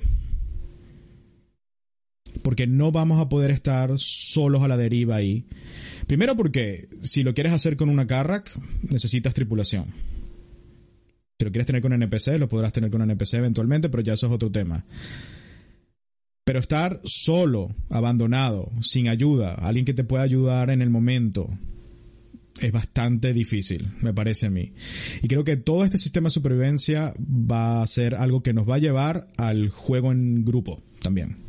Hasta cierto y, al punto. rol de su- y al rol del médico, por ejemplo, ¿no? El de rescate. También Eso, va a dar obviamente. mucho rol. Sí, porque otro de los aspectos que hablaron que quieren poner a futuro es que tú, Parca, puedas ver mi estatus. ¿Ok? Y un médico necesita ver el estatus de la otra persona. Ver si está herido. Y eso no viene ahorita, eso viene después. Snake. Eh, Estaba leyendo el chat porque estaba, estaba, me estás- Comida a domicilio, me cago. El nuevo globo, globo espacial servicios. o Big, o Big Online también, ¿no? Para que lo puedas pedir directamente. Deliveroo. Tú, Vissel, tú quieres tu hamburguesita, no te preocupes que te lo llevo. Triple de pepinillos, sí. Bueno, en primer lugar, yo es lo que os digo siempre. Yo me cogí una Super Hornet no para poder llevar a alguien atrás, sino para poder poner todos los noodles, las hamburguesas de bandul y todo ahí detrás. Entonces yo ir pilotando y cuando, y cuando como decía Vise, claro, si después estamos pegando tiros y nos entra hambre, pues hamburguesa Claro, de claro. bandul a la boca y sigues pilotando, tío, es lo que hay que hacer. No, la, lo- el tema, o sea, el tema es eh, ¿qué, qué es intrusivo y qué no es intrusivo dentro del juego. Ese, ese va a ser el, el- el dilema con el que nos vamos a encontrar para saber si realmente esto que están anunciando, que puede ser interesante para algunos o menos interesante para otros, realmente tiene relevancia a la hora de dinamizar el juego o no. En todos los MMO, y los ARPG y todos los juegos que yo conozco con los que con los que he podido tener contacto, todo el mundo tiene en cuenta que si va a hacer una raid tiene que tener las pociones X en marcha y tal, con lo que tú decías, Neo, ¿no? Planificación. En un MMO, y Star Citizen, no nos engañemos, va a tener más de MMO que de Space Sim, eh, lo que va a ser importante es la planificación. Si tú tienes que tener una planificación, eso no creo que sea intrusivo porque es una dinámica de juego a la que estamos acostumbrados en otros estilos y en otros y, en otros géneros, ¿vale? Con lo que no hay ningún tipo de problema. No hay ningún tipo de problema. El tema es hasta qué punto eh, esta, esta dinámica de juego tiene que afectarnos en el momento en el que nosotros estemos en plena acción de lo que queramos hacer. Yo creo que esto es lógico si alguien está dedicado a la exploración, ¿no? La exploración de espacio profundo. Pues hombre, lo de la comida no está mal, que tú puedas poner tu lista de Spotify Space, Spacefy eh, en marcha y al mismo tiempo irte comiendo tus cositas y después de estar haciendo un escaneo a ver si encuentras un agujero de gusano, pues hombre, me parece que añade elementos de los que te tienes que preocupar y, y eso pues para mí mola, para ese tipo de roles. Si yo tengo que estar pendiente en mi rol de combate, de comer, ¿sabes? Es como, bueno, pues vaya, pues ahora solo mi patrulla va a tener que durar tres horas porque tengo que comer. Si es así, vale. Pero si estoy en medio de un combate y resulta que me baja la no sé qué, y resulta que ahora voy a combatir peor porque me faltan noodles en el cuerpo, pues no, no. Así que eh, yo creo que está por ver.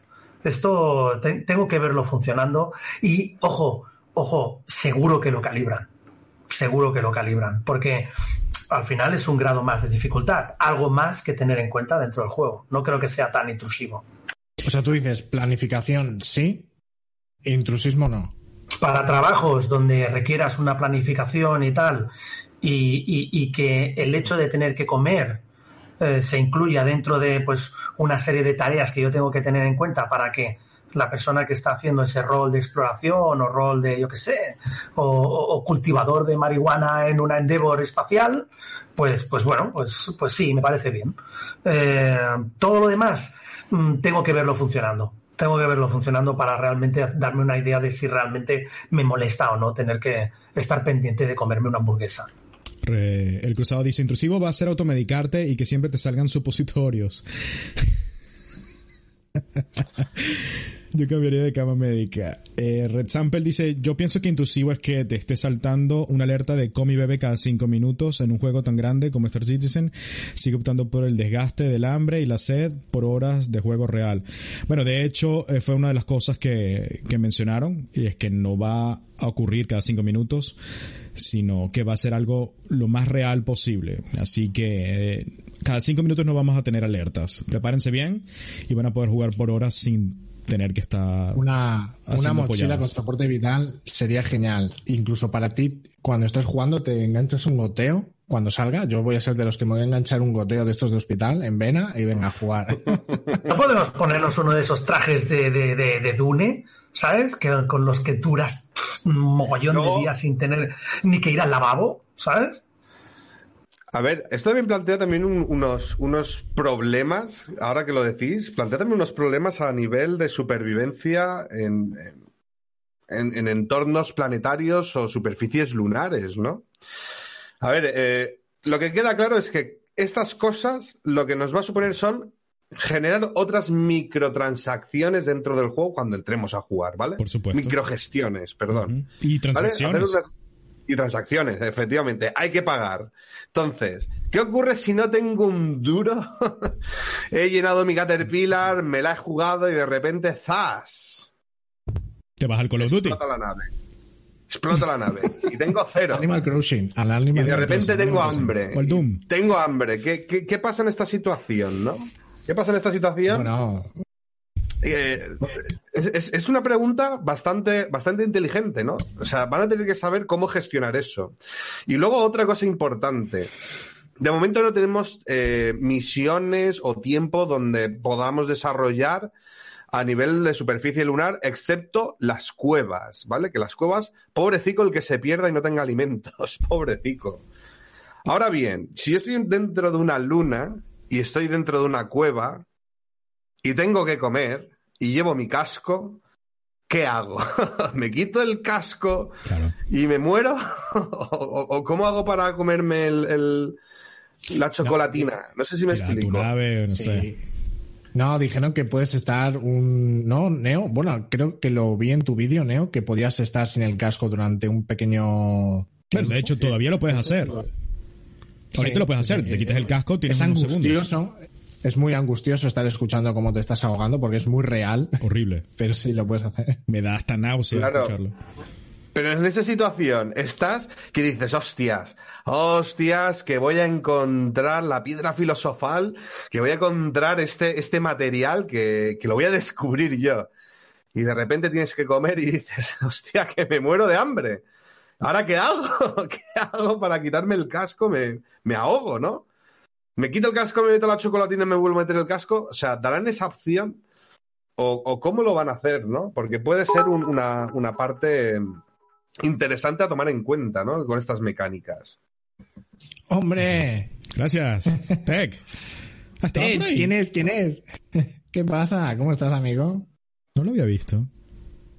Sí, pues aquí está Tech. Un saludo. Ya va. Y Will Smith creo que regaló una suscripción también a alguien. Sí, sí, sí, sí. A Cortes. ¡Wow! ¡Qué bueno! Muchas gracias por eso. Se aprecia bastante.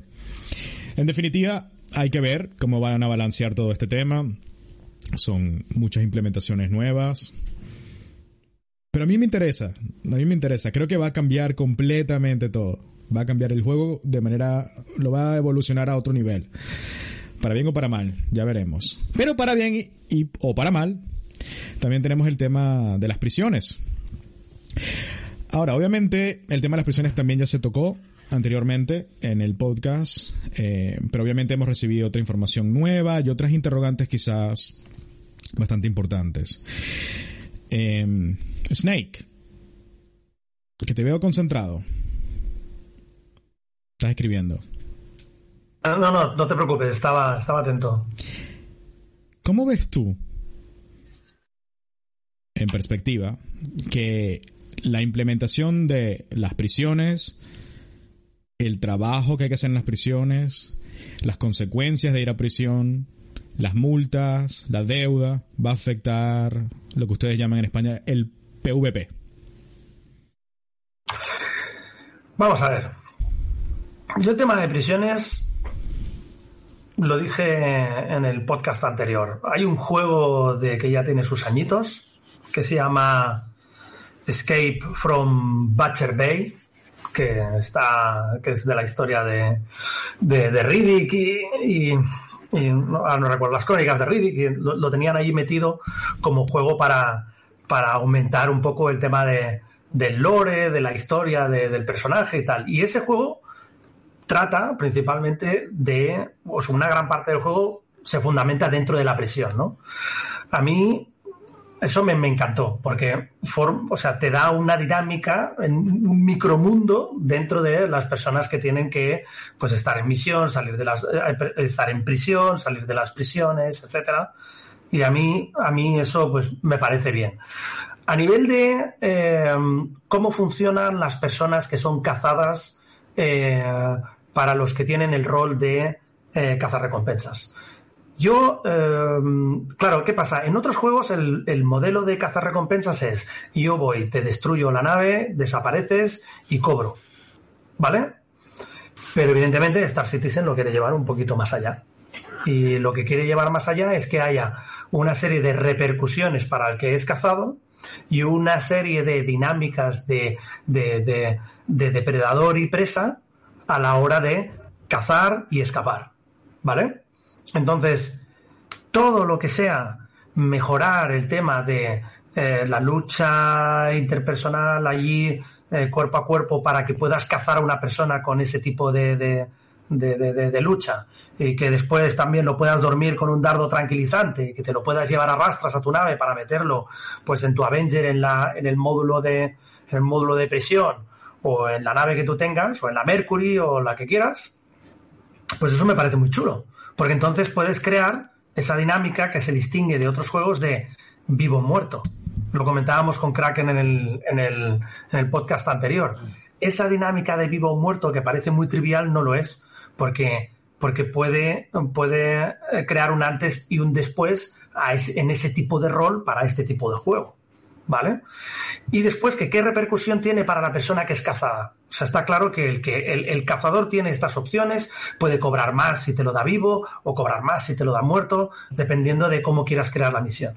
Pero ¿qué pasa con el que es cazado? El que es cazado, que en cierta manera esto es lo que está trabajando la 3.9, eh, está, está em, mejorando el dinamismo de misiones que se crean para tanto para cazar NPCs como para cazar jugadores que se vayan creando esas misiones para que haya personas que te vayan cazando en el verso.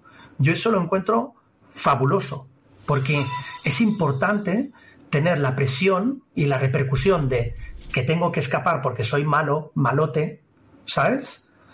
Y también la presión de que te puedan cazar y ganar dinero, pues, pues yendo a por ti, ¿vale? En el, en el verso. Y cuando te cazan, que tengas unas repercusiones y que estés en prisión y que tengas que hacer cosas para poder salir de esa misión, a mí no me parece nada mal. Porque si se está hablando de que este juego quieren que tenga repercusiones y lo dicen constantemente, pues joder, pues qué mejor que añadirlo de las misiones y que alguien tenga que estar ahí dentro y que tenga que salir y que tenga que currárselo y que tenga que sufrir, ¿no?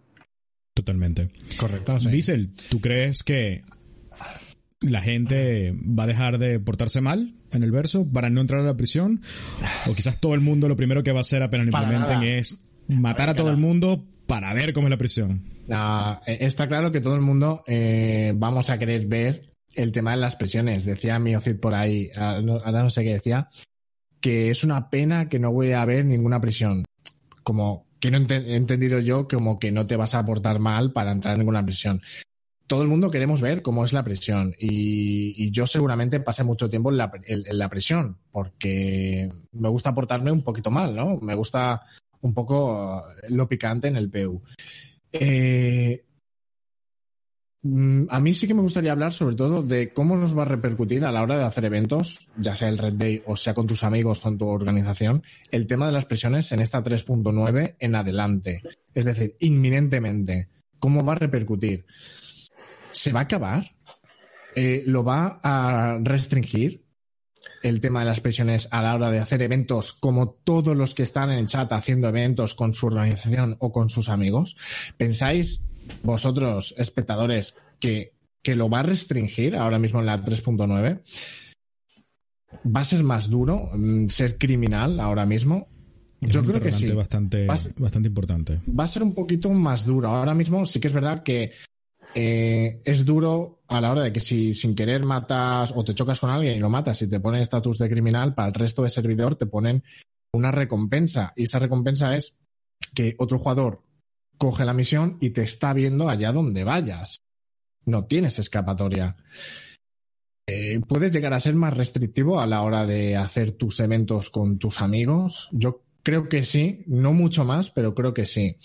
Eh, y el tema de las prisiones, el hecho de estar eh, en la prisión y currártelo para salir de ella, eh, al principio puede estar bien, puede ser divertido porque es algo nuevo, pero mm, puede llegar a ser repetitivo, que para la gente que es pirata o hace actos delictivos eh, f- se canse de estar cada dos por tres haciendo el mismo minijuego para tener que salir de la prisión. Puede llegar a cansar para la gente que es delictiva. Yo creo que para poder hacer un bypass de la prisión, pues vas a tener que escaparte, ir a hackear tu, tu récord criminal. Sí, Vas a pero que como muy ahora bueno. no tenemos, no tenemos un sistema eh, en el que impere, impere el desorden, el que no está regido por la ley. Ahora estamos en un sistema que está regido por la UE. Entonces, eh, cada dos por tres vas a ir a la prisión. Pero habrá sistemas en los que impere eh, el, el orden, el, el desorden y el caos. Y no habrá ni prisiones siquiera. Entonces, ahora mismo eso puede llegar a matar a los jugadores que, que son delictivos. Esa es mi pregunta. Parca. Sí. O sea, sí. Ahora los Red Day lo que habrá que decir es, chicos, importante, pillaros la tarjeta de hackeo y cuando termine el evento os recogemos en la prisión con una Cutlass Black y de ahí uno por uno ir hackeando, ¿no? Comidos- Volvemos a añadir más tiempo de, de- de gestión dentro del juego. Es un juego, ya os digo, un juego que va a requerir de tiempo. Star Citizen es un juego de mucha planificación y mucho tiempo. Y lo que dices tú, ¿será repetitivo? Ahí está una, una de las claves, ¿no? ¿Va a ser repetitivo el hecho de tener que ir a minar con tu herramienta multitool para compensar el daño que has infringido a la sociedad, para pagar tu deuda y poder salir libre? Ahí está, ahí está la clave, ¿no? Ahora, falta también la 4.0, el arrastrar a las personas y el meterlas en las celdas. ¿Se podrá interceptar naves de transporte de prisioneros para poder liberarlos? Es que da, da, o sea, da, da mucho más juego, da mucha más amplitud al juego, mucha jugabilidad, pero a la vez también eh, limita mucho, ¿no? O sea, lo de las prisiones es, es un, un sí y un no, ¿no? Es, no, sé, no sé qué opinará la gente del chat y lo- la, la opinión vuestra sobre esto, ¿no? Bueno, con el tema de lo de la Caterpillar, obviamente ya están implementando la misión para hacer algo parecido. Quién sabe si eventualmente podrá ser aplicado para los jugadores. Y durante ese transporte ah. te pueden recuperar. Cuando, mira, pasará lo siguiente. Cuando hayan un gran número de peña en la cárcel, la peña hará cola, ¿eh? y cada X tiempo aparecerá una nave random bajando y llevándose a la peña al, al a quitarse la criminalidad, ¿no? Sí. Volvemos al, a los lugares a pelear, ¿no? O la respuesta futuro, Bissell, es hacer este tipo de eventos en zonas donde no haya leyes. Eventualmente. Sí, pero de cara a la 3.9 en adelante tendremos Muy esos jodido. espacios donde no haya No. ley. Muy jodido. Bueno, ojo, hablo de los Days, pero también quiero decir, esto se extrapola a cualquier evento que haga cualquier persona en su organización. Totalmente. Estás expuesto a que sí, oh, nos reunimos en la organización, hacemos un- una misión de lo que sea y después todos a la cárcel. O nos van a tener que pillar o, bueno, estamos expuestos a tener que combatir con eso. A que cualquier Bueno, cosa que claro, hagamos... pero esto es la esencia de Star Citizen. Star Citizen está hecho en abierto para que, para que pasen este tipo de situaciones. Situaciones en las cuales tú quedes con tus colegas y te expongas a, a, a que otras personas interactúen de forma mm, que tú no te esperas contigo. Mira, a mí no me importa si es repetitivo, siempre y cuando me metan teatro de... Por favor, lo quiero ya. jugar. Lo quiero ya. Bueno, vamos a hacer un repaso. Vamos a hacer un repaso de cómo es el problema de la prisión. Tú creas el crimen, cometes el crimen. Obviamente pueden suceder varias cosas. Te multan, pagas una multa y ya. O el crimen es tan severo que vas a prisión. O no pagas tu multa. Y Es que claro, pero ahí está la- el sistema de ley de búsqueda de jugadores, ¿no? Sí. El, el- el- el- por eso digo que la 3.1 y 4.0, el, el parche va enfocado al rol del cazarrecompensa. Totalmente. Sí, totalmente. Sí. Lo que pasa es que no vamos, no tenemos eso de arrastrar al cuerpo y hacer toda una mecánica. Tampoco tenemos armas para dejar, para noquear a un jugador, ¿no? Simplemente matamos. Auto- Automáticamente a día de hoy matamos. Pero a lo que me vengo yo a referir, el, el tema de. El tema de las prisiones, bueno, ahí queda, ¿no? Es una mecánica más y las leyes las van a tener que refinar. O sea, si uno me ataca a mí, pero yo destruyo a esa nave, ¿soy yo el que me pone la criminalidad? ¿Ent- ¿Entendéis? O sea, hostia, si me han atacado, me estoy defendiendo, ¿no? Pero al final yo destruyo a esa persona y, claro, al destruir una nave, el sistema será capaz de, de, de entender cuando uno se defienda, cuando uno ataca, para el tema de la, o sea, de la criminalidad, ¿no? El nivel de criminalidad. Muy delicado, muy delicado. Entonces, entras a prisión. En prisión te quitan todo, todo lo que tú cargabas encima. Te dejan desnudo, te dan tu traje de prisionero, que está bastante bonito, la verdad, amarillo. Hola, está muy chulo. Vamos a ver si ponemos las imágenes. Eso estuvo en el último Star Citizen, ¿no? En el Inside. Sí. Entonces te dan tu... A Bissell le molaría un- un- una prisión tipo crematoria, ¿no, Bissell? O la película de Riddick, algo que te pudieses escapar, pero tienes que ser, tienes que ir de noche porque cuando llega el día todo se quema y tener que escalar, tener que escalar montañas, guau. O también igual tienes que buscarte un mapache, una chica de color verde, un tío cachas y tal, y te montas los guardianes de la galaxia, ¿no? Ahí mío sí dice algo bastante importante. Si llevas un pasajero criminal sin saberlo y te atacan y te defiendes, pum a la cárcel. Es verdad. Eso es lo que va a ocurrir. Es como si tuvieses Pero, un terrorista en tu casa.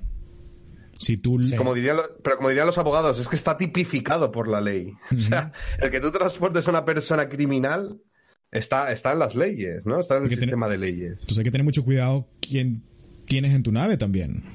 Esto agrega una complejidad increíble. increíble. sí, sí, Esto sí, con el sí. sistema de supervivencia aparte. ¡Ah! Mucha especulación. Entonces te dan tu traje de minero prisionero, te dan tu multitool y tú tienes una cantidad de méritos, que son los créditos dentro de la cárcel, que tú vas a tener que adquirir para cumplir tu sentencia.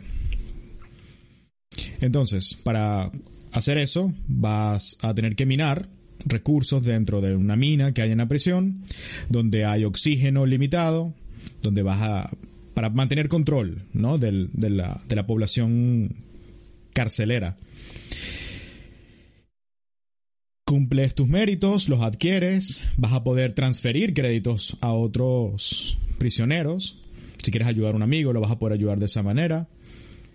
Y una vez que adquieres la cantidad, puedes comprar tu salida a la cárcel. Dentro de la cárcel también tienes un ring de pelea. Van a haber inclusive maneras de identificar gente problemática y violenta dentro de la, de la cárcel. Van a estar identificados como persona violenta. Y con esa gente vas a tener que tener cuidado. Eh, y como dice Will Smith, van a haber también cuchillos rudimentarios. O sea que va a ser una prisión tal cual. O sea, la peña, la peña, la peña, o sea, la peña, por ejemplo, yo, yo estoy en la, en la prisión, ¿vale? Imagínate que estamos los cuatro en la prisión, ¿no? Y entonces, pues bueno, uno tiene 100 créditos, ¿no? El Bissell tiene 200, Arineo 300, y yo, y, y todo esto a base de minar, a base de hacer minado con, con la herramienta multitool, ¿no? Que por cierto, la herramienta multitool mata, no sé si lo sabéis. Sí. Entonces, ¿qué ocurre si empieza a haber apuestas de pelea? Y Bissell y yo nos enfrentamos a puñetazos. Y la peña apostándose sus, sus créditos, ¿no? En plan, venga, 200, que me queda para salir. ¿No? Apuestas, se puede hacer apuestas, ¿no? Dentro, se podrá, en teoría, ¿no? Hacer apuestas. Y de esta manera, pues. Dentro fuera. Claro, en vez de estar mirando, pues crear como mini eventos dentro para poder, para poder salir, ¿no? Eh, al exterior. Cortagargantas dice algo, pregunta algo bastante importante. ¿Podremos conseguir méritos de más para la próxima condena y salir directamente? No hubo pregunta sobre esto, creo, en el AMA. Yo hice un video, preparé un video sobre esto también y no vi ese- esa pregunta, pero me parece sumamente importante. ¿Qué creen ustedes, chicos? Yo creo que no. Creo que esos Mm, méritos no se acaban, porque eso no es una moneda utilizable en el verso. No, o sea, Además, fuera- estamos hablando de un delito, no es algo que, bueno, es acumulable. Sí. Compra un helado y al tercero te llevas uno gratis. Yo diría que no, yo para responder la pregunta de cortagargantas, pero no, no hay nada específico al respecto. Y Mira, o- otra pregunta, otra pregunta interesante que me ha surgido. ¿Os acordáis que dentro de las ciudades, dentro de las, de las instalaciones, no se pueden introducir armas, ¿no? Tenemos los, lugares, pero que habría alguna manera rara, como por ejemplo meterte los conductos de ventilación, para poder introducir armas. ¿Creéis que las prisiones de Klesser tendrán esas instalaciones de poder entrar, ver la cárcel desde abajo, o sea, desde arriba, ¿no? Observando la cárcel y poder de alguna manera introducir armas? ojalá. Ojalá. Sería hay maneras de salir, hay maneras de entrar. Hay maneras de escabullirse. Así que, quién sabe. Sería bastante interesante. Bueno, se los vamos a dejar para que se rompan un poco el coco ahí. La cárcel tiene torretas defensivas, ¿no? Sí, sí va a tener. Y es completamente automatizada. Bueno, vamos a pasar al otro tema. Déjame, lo quiero poner en pantalla primero. Quedan dos temas y el sorteo, gente. Atención. Sí, para que, para, sí, para recordarles. Sorteo al final del directo, una nave LTI. Eh, si se suscriben, tienen doble chance con seguirnos por Twitch. Le dan clic a follow y van a poder participar. Eh, basta. Así que muchísimas gracias. Oh, Riderfield, muchas gracias por la suscripción. Muchas gracias, hombre. De verdad. El Muchas suscripciones hoy. Qué bueno. Muchas, muchísimas. Aquí tenemos en pantalla lo que queremos hablar ahora. Ballenas. Mi interrogante es la siguiente. Yo pensé que cuando esto salió era troleo. Troleo decía allí tomándonos el pelo, el pelo con las ballenas. ¿Verdad? Porque esto, esto era un meme, básicamente. Hasta hace una semana. Era un meme, no. Todo el mundo bromeaba con las ballenas. Era una broma, más nada. Y ahora nos han mostrado tres tipos de ballenas conceptuales y una descripción. Vamos a ponerla creo que aquí, en la tercera. ¿Qué dice? Todos queríamos ballenas, dice. Joder. Las ballenas espaciales eh, crean materiales valiosos en sus cuerpos, haciéndolos un objetivo para naves, para que las casen, o podamos aterrizar sobre ellas para poder coleccionar este material valioso. No dicen más nada. Con eso, sí. con eso, con eso que han dicho da para, para muchísima especulación, para muchísimo. Pero ¿esto es una broma o no? no lo sé. ¿Será el, quant el Quantanium? Mira, yo, yo veo a la cara de Snake y Espera, espera, esto, Pero- esto puede ser bueno, ¿eh?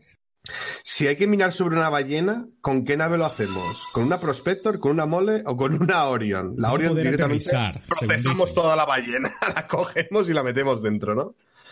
Esto Pero, pero un momento, ¿qué, qué me estás diciendo? Que si tú llevas tu Orion allí a minar, te va a venir Green Star Peace y, y te, y te van a venir todos y te van a empezar a abordar la nave con trajes verdes. ¿Sabes? Diciéndote, ¡Parca! ¡No hagas esto! ¡El cuantanio que hay aquí dentro es sagrado! Es más, ¿para qué ¡Tienes que nave? respetarlo! Tú, o sea, ¿Para qué, o sea, ¿para vamos qué a ver, queremos para- naves si tenemos ballenas, joder? para naves vivas ya está el No Man's Sky. Para ballenas, o sea, lo de la ballena empezó como una broma y tiene que acabar como una broma. Y yo si veo una ballena mientras estoy en mi Hornet, me voy a sentir insultado. Me voy a sentir insultado. Por mucho que haya cosas dentro que pueda recoger y, y- y- y- después vender a precio de oro. O cazar. ¿Para O qué quieres una cazar. ballena? ¿Para, ¿Para qué quiero yo cazar a Moby Dick en el espacio? ¿Sabes? ¿Para ¿Qué me tengo que llevar? ¿Para qué, me- qué, qué- nave me tengo que llevar para cazar esa ballena? Eh, Decídmelo vosotros. La- la ¿Con Ares, qué nave voy a cazar la ballenas? La Ares, Claro, claro. pones un arpón. Arpones espaciales, ¿no? ¿Me van a vender? Claro, me van a vender arpones espaciales, que son especiales para pillar. No, paso. No, me niego. Vale. Snake, Siguiente espera. tema, por favor. Espera, Snake, espera. A ver, yo te pregunto. eh, eh, yo sé cuál es tu tipo de rol de juego, es muy similar al mío. Y a mí me va, cuando lo vi también pensé que era broma. Y me va a resultar muy extraño encontrarme semejante monstruo por ahí, aunque me parece una preciosidad, ¿eh? tal y como lo han planteado, este concepto, me parece es precioso. Y me va a resultar muy raro verlo. Pero ¿no crees que como este juego es tan abierto... Dentro para- estará Pinocho esperando, dicen. es tan abierto para todo el mundo este tipo de juegos que a lo mejor hay gente que está diciendo que le parece una brutalidad, una pasada estar con, con su nave explorando y ver este tipo de cosas que puedan interactuar incluso con ellas, cazarlas, minarlas, extraer cosas de ellas que no puedes extraer de otra forma.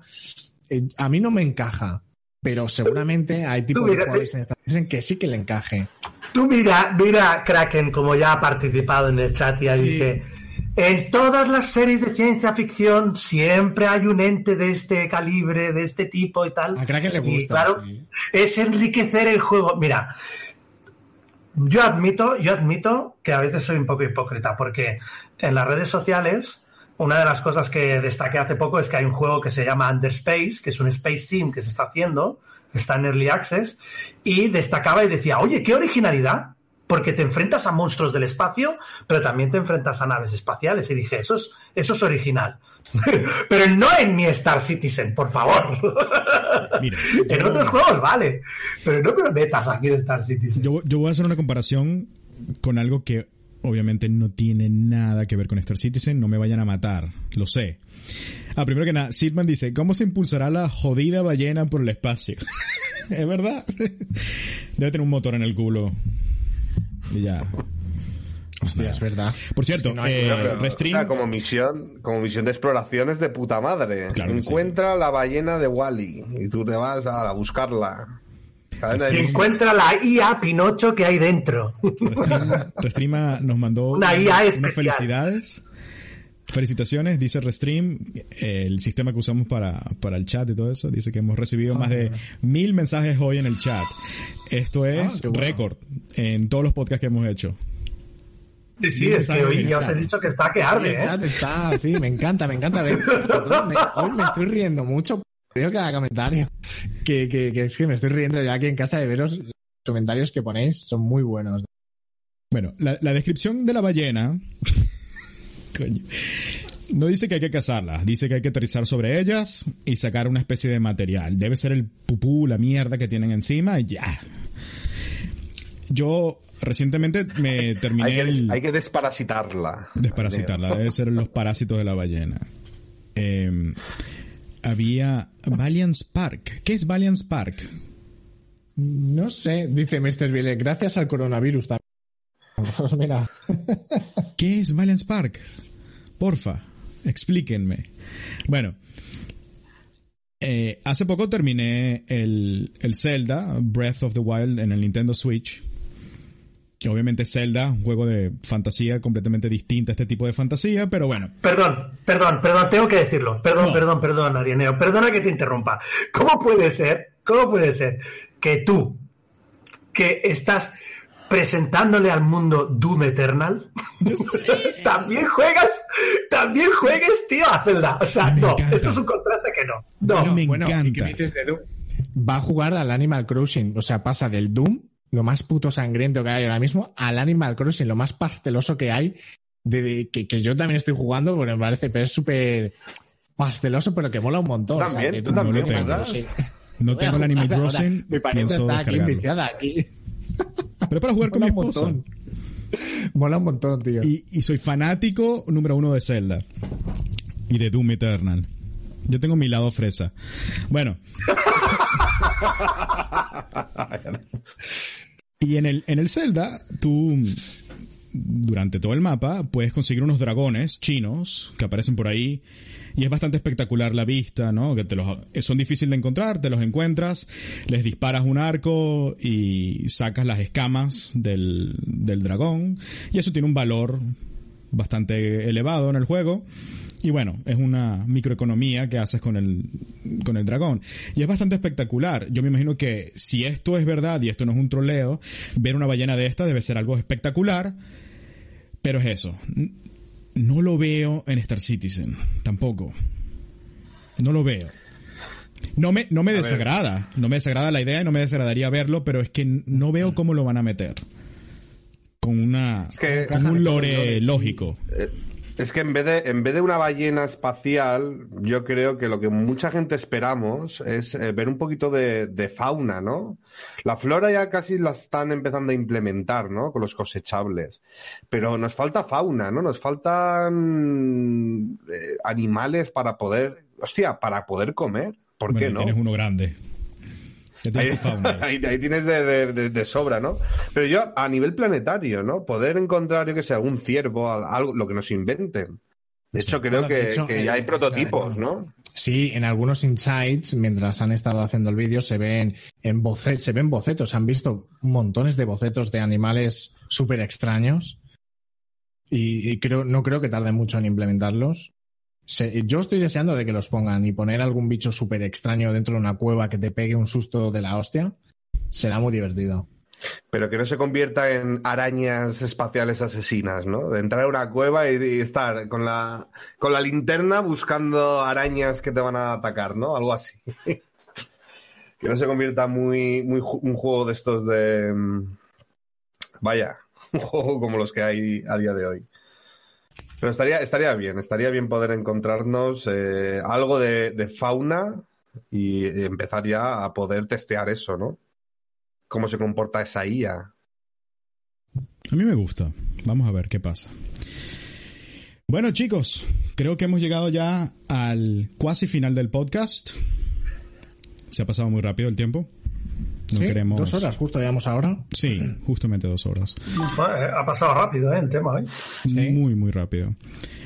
Oh, Kylo, muchas gracias por la suscripción. Wow, ¿cuántas hemos tenido hoy? No sé. No sé, pero muchas gracias, de verdad, gente, de verdad. Muchísimo. Ah, Valiant Spark es una organización. Ah, ya, ah, ya tiene ya tiene sentido.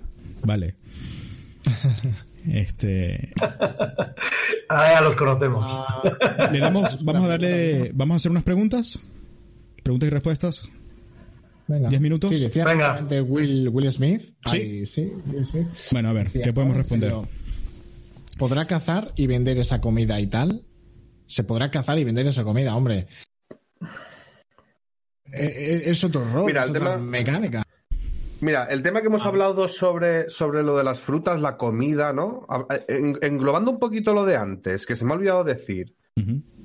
Bissell Red con su Banu Merchantman montando ahí unos, unos puestos de chocolatinas, valor, eh, un puesto de comidas de Animal Crossing, ¿es? De Animal Crossing, Sí. ¿eh? Hostia, la Banu Merchantman en este sentido puede dar un juegazo que flipas. Me lo da, me lo da. Es que te hace falta el traje, este traje para poder completar la misión en este planeta. Abres tu Banu Merchantman, aquí tienes los trajes, eso sí, los vas a pagar a precio de oro, ¿no? Claro. ¿Cómo, cómo veis ese, ese tema de jugabilidad? El poder cazar un animal y el poder procesarla en una cocina o lo que sea para luego poder vender productos. Uy, tío. Agrega. Se te fue. Pero es que hay cocinas, tío, es que hay cocinas. Es que el problema es que hay cocinas. Sí. Me voy a especializar, me voy a especializar a ser chef especializado en carne de ballena. y solo la podréis conseguir si venís a la Banu Merchantman de Parca, donde tenemos el stand donde podéis conseguir carne de ballena. Tenemos al chef Snake Eyes con tres U's, tres estrellas U de universo. Frita a base de repetidores Badger. Se me ha gustado. Micro, muchas bueno. gracias. Muchísimas gracias por la suscripción, amigo. Ah, qué Eh, bueno, muchas gracias. Will Smith dice, ¿qué pasará con los que no tengan naves preparadas para lo de comer y tal? ¿Dejarán de venderse o cómo lo veis? No, yo creo que nunca dejarán de venderse. Por, por ese motivo, no. A ver, las naves, eh, el problema yo creo que lo, lo entra, o sea, el problema de raíz de lo, de lo que estáis comentando son las naves de tipo de combate. Las naves de tipo de combate son naves que vais a tener que utilizar trajes especiales para el combate, ¿no? Eso sí que se ha dicho, de que Sí. habrán trajes específicos para según qué naves y qué roles se va a desempeñar. De hecho, el traje, el traje es súper interesante porque eso también lo que hará será evitar, o sea, cual- eh, cuanto, mayor, cuanto mayor sea la calidad del traje, más posibilidades tienes de, aume- de aumentar tu resistencia a las Gs en combate. Las fuerzas G, correcto. Entonces, claro, el- eh, va a ser como un componente más que vas a tener que tener en cuenta eh, dentro del ámbito del pilotaje. Ahora, por ejemplo, ahora podemos ver la Vanguard, en este sentido, podemos ver la Vanguard con otros ojos, ¿no? Porque la Vanguard sí que tiene módulo espacio interior. Ahora, las naves de combate puras, pues van a tener esa limitación, ¿no? Al fin y al cabo, lo que sucederá es que iremos comprando, mm, consiguiendo naves in-game para según qué rol o qué ejercicio vayamos a ejecutar, utilizar esas naves u otras, ¿no? No sé qué opinión tenéis. Bueno, yo de hecho tengo naves, he comprado naves eh, que me gusta por su aspecto físico, no tanto por lo que puede hacer. Así que. Ah, ahí te lo dejo.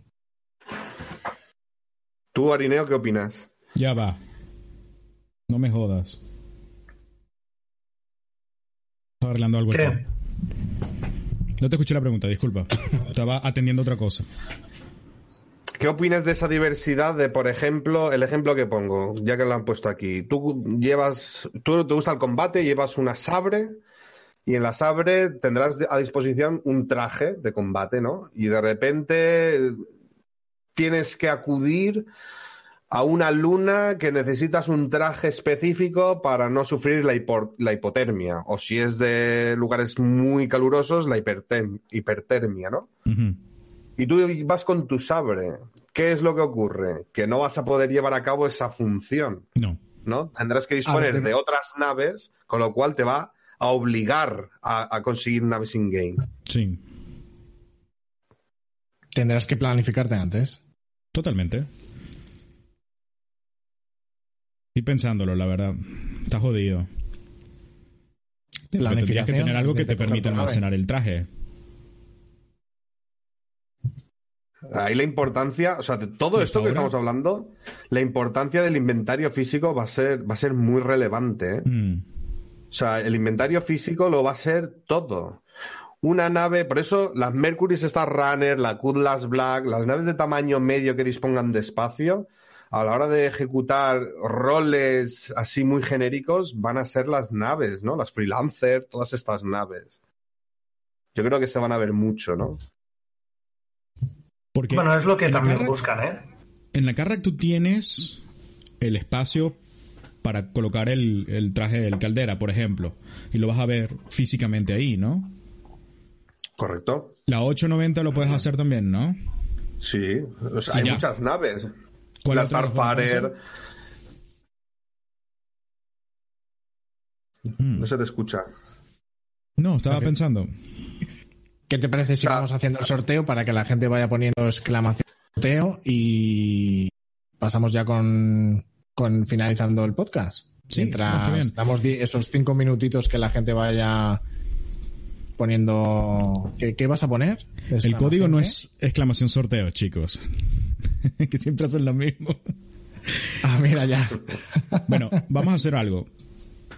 La verdad que no podemos despreciar también el, el apoyo de las suscripciones, ¿ok? Vamos a darles tres chances a los suscriptores, ¿ok? Porque sé que esto también es parte de su, de su aporte, pero todo el mundo puede participar, ¿ok? Y creo que, no sé si así lo habíamos hecho en el pasado, pero bueno. Sí, es que creo que. Sí, creo que otras veces lo hicimos así, 3 a 1. Ok. Yo ya he puesto todos los suscriptores en la lista.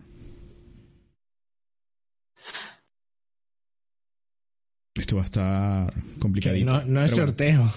no es sorteo, Ahora chicos. no es sorteo. No, no va a poner sorteo, ¿no? Pero imprescindible estar dado de follow, ¿no? Sí, tienen que ser followers del canal de Twitch y tienen que hacerlo por Twitch. ¿Ok? Muchas gracias por el follow, Riderfield. El comando va a ser Atención. exclamación, Pa, exclamación. A ver, déjame anotar aquí. Quédate en el verso. Snake, push to talk, push to talk. Sí, perdón, perdón. Exclama- exclamación Exclamación fanboy. fanboy. Sería épico. Exclamación ballena. Exclamación. Venga, ballena. Exclamación venga, dilo Exclamación ballena. Ballena, ballena. Ballena. Pero no es fake el sorteo, ¿eh? No es fake. No, no es fake. Ni es un troleo. Ni es un troleo. Exclamación ballena. Ahí van entrando. Joder. Dios. Venga, pues vamos a dar esos tres, cinco minutitos para que la gente vaya poniendo exclamación ballena en minúscula. Y mientras, si finalizamos con un tema que es el tema que nos han enseñado al final de este Insight, que es eh, esta especie de ruleta que tendremos a modo de interaccionar con las diferentes opciones que queramos hacer. La- ¿Sabéis de lo que os hablo, no? Esto que nos han enseñado al final. Sí, No sé sí, si sí. habéis visto la parte, Snake, en la que eh, para salir de la cama va, abre la ruleta, va a un menú y después a otro y después sale eh, exit to de, de la cama. Sí, sí, sí, sí, sí, sí. Este es el sistema de interacción Eso. personal nuevo que viene. Yo sé que había dicho que no había otro tema, se me había olvidado, gracias, Bissell. Este es el sistema de interacción personal nuevo que viene ahora en el juego. Tiene un par de cosas bastante interesantes. La manera en que esto se va a desplegar es con la misma F, de la misma manera en que interactuamos en el juego. Y se despliega esta rueda, este menú en forma circular, donde tenemos distintas opciones. Lo interesante es que vemos todas las acciones usuales que tenemos para interactuar con el verso. Pero además vamos a poder hacer los bindeos con las teclas que queramos. Y de cierta forma, uno se salta el tener que ir al menú de opciones, a los key bindings y a cambiar en ese menú. Que hay gente que quizás no le gusta, hay gente que sí. Pero también tienes esta manera extra de hacerlo. Y ciertas acciones rápidas vas a poder simplemente hacerlas con una tecla. Cosa que me parece muy positivo. Ahora, Lo más interesante es que esto también no solamente se aplica a la interacción normal que hacemos, que sería recoger una caja, soltar la caja, entrar a la nave, subir por la escalera, el típico flight ready, el encender, apagar, pa, pa, pa, pa. Bueno, sino que esto se va a adaptar incluso, por ejemplo, cuando estemos haciendo minería, vamos a tener las opciones de minería. Si vamos a estar en combate, vamos a poder seleccionar las armas a través de ese menú circular también. Y es adaptable, cosa que me parece muy bien. No sé si necesariamente sea lo más ágil para tu hacer, pero a ver qué opina Bissell al respecto. Bueno, yo justamente le estaba preguntando a Snake Ajá. so- sobre ese tema. Ah, bueno, Snake. Ahora, ahora, ahora. Sobre el interfaz contextual este. Em, el, el menú contextual, esta interfaz va a generar un, un debate, yo, yo creo que va a generar bastante debate. La, la interacción con la F como menú contextual de lo que tienes alrededor para interactuar con los elementos que tienes alrededor, era siempre provisional y siempre se anunció como provisional, ¿vale? Y va a evolucionar. El tema es que eh, la visión que ellos tenían originalmente era que eh, la contextualización con los elementos que teníamos alrededor tenía que ser eh, muy, muy granular. De manera que si, por ejemplo, tú tienes elementos que se han introducido dentro de tu cabina de la nave, con la F ibas directamente a esos elementos de la cabina y los gestionabas acercándote a cada uno de los botones o palancas que tenías en esa cabina. Y esto también sucedía con el resto de entornos en los que te encuentras habitualmente, ¿vale? El problema es que, bueno, antes de decir problema, lo acabo de contextualizar. Cuando hablamos del nuevo menú, el nuevo menú es mucho más parecido a lo que hemos visto en juegos anteriores y se simplifica porque hace que tengas mucho más a mano todas esas opciones, las tienes a la vista sin tener que acercarte específicamente a cada uno de los botones de menú que te dan cada una de estas funciones y que te tienes que memorizar previamente, aquí ya no lo tienes que hacer. Y además los submenús son mucho más fáciles de acceder en el caso de que haya submenús, porque ese es el problema principal con el que se estaban encontrando con las mecánicas de juego habituales con las que nos encontramos, que es que como cada vez tenemos más submenús y más cosas que hacer allí a donde vamos, pues entonces, claro, necesitábamos algo que te ramificara ese menú de una forma más natural. Yo creo que lo de antes es más bonito, lo de ahora es más funcional. Entonces creo que ahí habrá un agitado debate entre los que dicen, ostras, nos gusta mucho más el sistema anterior porque es mucho más granular, es mucho más, eh, hace que haya más tangibilidad en las cosas que tenemos a nuestro alrededor. Mientras que con el nuevo, y yo por desgracia me meto en ese grupo, lo veo mucho más fácil a la hora de interactuar con elementos. Sí que lo que pierdo es esa sensación de estar en cabina y me gustará ver qué, eh, qué alternativa nos da el grupo de experiencia en cabina que se ha creado para este tipo de cosas cuando estés dentro de la nave. Fuera de la nave lo veo bien, pero dentro de la nave lo veo eh, feo. Bueno, es también piensa que esto también es una especie de poder macrear cosas, ¿no? Accesos rápidos. Por ejemplo, el, el tema de barra clap, barra dance, barra lo que sea, ¿no? Las animaciones. Es el, el poder tener eso en acceso rápido. Ahora, ¿podrá aplicarse a funcionalidades más específicas que te pueda dar quizás una pequeña ventaja a la hora de, de ganar, ganar rapidez, ¿no? Quizás, quizás sí que nos, nos claro. eh, encender nave, te lo macreas en el de arriba. Apagar nave, o apagar el- lo que nos pasa ahora, ¿no? Que no apagamos la nave en el power off, sino que hacemos engine off, ¿no? Claro. O sea, pues poder macrearlo en, en esta especie de, de- de ruedilla, ¿no? Y entonces, en vez de estar buscando con la F, pues el. Que también tenía su gracia, yo creo que molaba, ¿no? El, el- cada nave tenías que ir buscando, hostia, ¿dónde está? Y luego Sí. pelearte. ahí. No sé, no sé cómo va a acabar ese punto. A mí me gustaba mucho eso, porque te tenías que aprender las naves. Porque Claro. cada nave tenía las cosas en distintos botones. Sí, mira, dice, dice Miocid, para controlar cosas de tu propio personaje, genial. Para controlar cosas de tu entorno, una cagada. Es eso. Yo estoy de acuerdo, Entonces, yo estoy de acuerdo entonces, con eso. 100%. Tú, para inter- en- i- interactuar con tu entorno, debes ir a lo que quieres interactuar, interactuar con él, no a través del menú. Que pueda facilitar esta rueda eh, la vida a la gente a la hora de interactuar con, el- con todo lo que tenemos, vale. ¿Es bonito? Sí, pero, pero estoy muy de acuerdo con Miocid. Para interactuar con algo tienes que ir a ese algo, no a través de la rueda del menú. Menos Ya, pero ¿cómo se llama el programita ese que dices, Alexa, apágame la nave? Y de repente la nave se apaga. Eh, sí, el... El voice attack, es el voice no sé qué, ¿no? O sea, tenemos ya cosas así Sí, es el, es voice attack. ¿no? Es el voice attack. Pero el voice attack, el problema es que cada vez que nos cambian los binds de, o las asignaciones de teclas, oh, el voice attack es un, es un rollazo tener que reasignarlo todo. Hay otro, hay otro programa de macros. Eh, hay otro programa de macros que se utiliza mucho en Star Citizen o lo utilizan mucho en PvP. Espera un momento. Ostras, ¿cómo se- explica, explica lo que es una macro porque yo creo que no todo el mundo sabe lo que es una macro. Ah, pues disculpa. Eh, es que sí, yo siempre doy muchas cosas por, por sentadas y, o sea, básicamente una macro es la asignación de varias acciones o varias teclas o varias funciones para una sola tecla. Y entonces esto lo puedes hacer la mayoría de las veces con programas externos a los juegos, pero hay juegos que te permiten la creación de macros dentro del propio juego.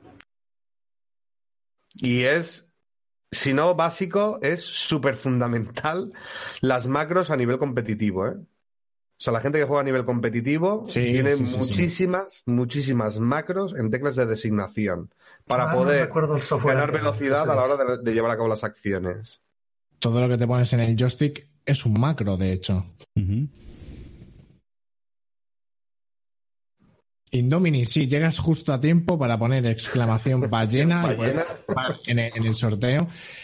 Para acceder a este sorteo tienes que ser follow, como mínimo, seguidor de este canal de Twitch. Así que que ser follower. Follow, follower. Follower. Tienes que ser follower y poner exclamación ballena todo junto en el chat para darte acceso a, esta, a este sorteo LTI. Eh, que, ¿Cómo va, Neo, por cierto? Va bien, lo que pasa son- es que sonríe.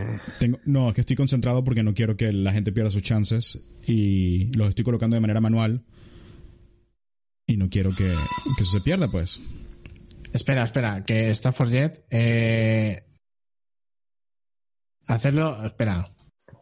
Lo del sorteo Forget, hacerlo a través de. Porque Neo lo está poniendo los suscriptores manualmente. Y sé que a través de la aplicación de Twitch hay una opción de, en el pool que tú pones manualmente que a los suscriptores les das tres más, ¿no? ¿No, no era así, Forget? Porque lo está haciendo Neo manualmente, pero sé que aquí lo puedes hacer directamente. Ahí nos está escribiendo Forget. Sí, porque Menos mal de Forget, ¿eh? antes había la opción, pero no, no funciona. Bueno, no importa. Ya lo estoy haciendo yo. No se preocupen por eso. Como veas. Sí, vamos bien. AutoHotkey, no me acordaba el nombre. Este es el que yo recuerdo que utilizaba muchísima gente cuando hacían PvP para asignarse macros y crearse macros dentro del proceso de, de pilotaje de la Bueno, de hecho, yo ayer estuve haciendo un directo en el que estaba enseñando precisamente eh, esto, que es el ratón 3D Enterprise, que como veis tiene más de 40 botones. Estuve haciendo un directo haciendo macros, poniéndome cosas pasivas de la nave para poder volarla mejor y tener mayor acceso a ello. Las macros son súper importantes. O usar Game Glass. Mira, te, te lo iba a decir, Neo, te lo iba a decir que, que está usando Game Glass mucho últimamente. Yo para el tema de... Lo he estado utilizando en Elite, no lo he utilizado todavía en Star Citizen, pero en Ah, ¿y Elite qué tal en funciona Elite? la mar de bien, ¿eh? Muy bien, muy bien, fantástico. Yo lo uso Fantástico. mucho, pero sobre todo para el tema de tomar capturas, manejar la cámara, más que otra cosa, la verdad. Pero in-game in -game va muy bien porque eh, sí, te añade pues, pues eso, accesos directos fáciles para ciertas cosas, pero también te proporciona información, la shell, que es lo que importa, ¿no? Muy Ok, ya solo me faltan dos más por agregar y estamos listos. Venga, que la gente está, está Neo, te, te, te está esperando Neo. Disculpen, chicos, pero de verdad ¿Cuánta Mira. presión? hay que hacer las cosas bien, ¿no? Sí, sí, sí, es importante, ¿no? Que cada uno tenga lo que se merece, ¿no? Si eres suscriptor, tres oportunidades más para conseguir esta Bueno, la gente, la gente que estáis aquí, que somos 91 personas, ¿tenéis Wow. ganas de que llegue ya la 3.9? ¿Sí o no? Muchísimo. No. Sí. Pero qué, pero qué nave es? Es verdad, no hemos dicho la nave, ¿no? Ok, sí. Es Eh, igual, es LTI. Sí, es la Lo P72 puedes utilizar como Arquímedes Esmeralda, eh, versión Warbond con LTI, bla, bla, bla. Creo que es tremendo token LTI para usar ahorita. Así que van a tener esta. En el próximo podcast va a haber otra también. Así que tranquilos, si no ganan hoy, en el próximo podcast tendremos otra. Y con la cantidad de suscripciones que hemos recibido hoy, yo creo que para el otro también tendremos. Sí. O si tendremos dos, ya veremos. Todo cuenta. A este, a este paso, Carrack para el próximo. O una carra. Polaris, Polaris. En miniatura. ¿Se puede upgradear una nave edición limitada? Sí, esta nave se va a poder upgradear. Eh, había un problema, creo, eh, cuando empezaron la venta de esta nave, pero sí allí estaba trabajando en eso. Van a darte de Loaner la, la versión blanca en este momento y para la 391 supuestamente esta versión verde va a estar disponible. Creo, corríjanme si me equivoco. Esa fue la información que, que tenía. Así que bueno, buen token.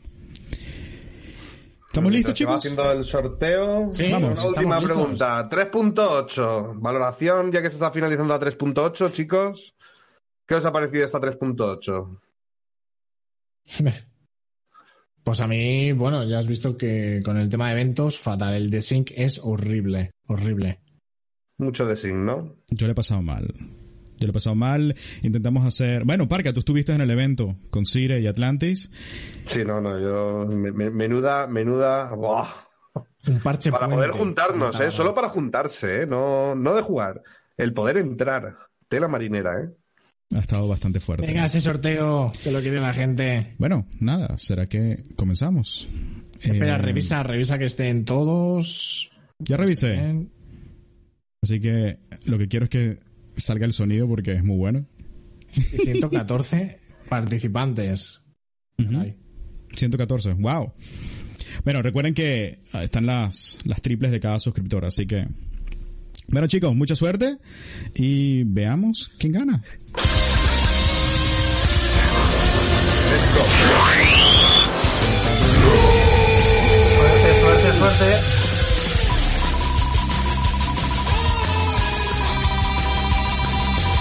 Atención, atención.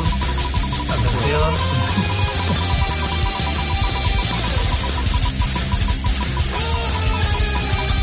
Ya no había visto esto funcionar, es como una ruleta.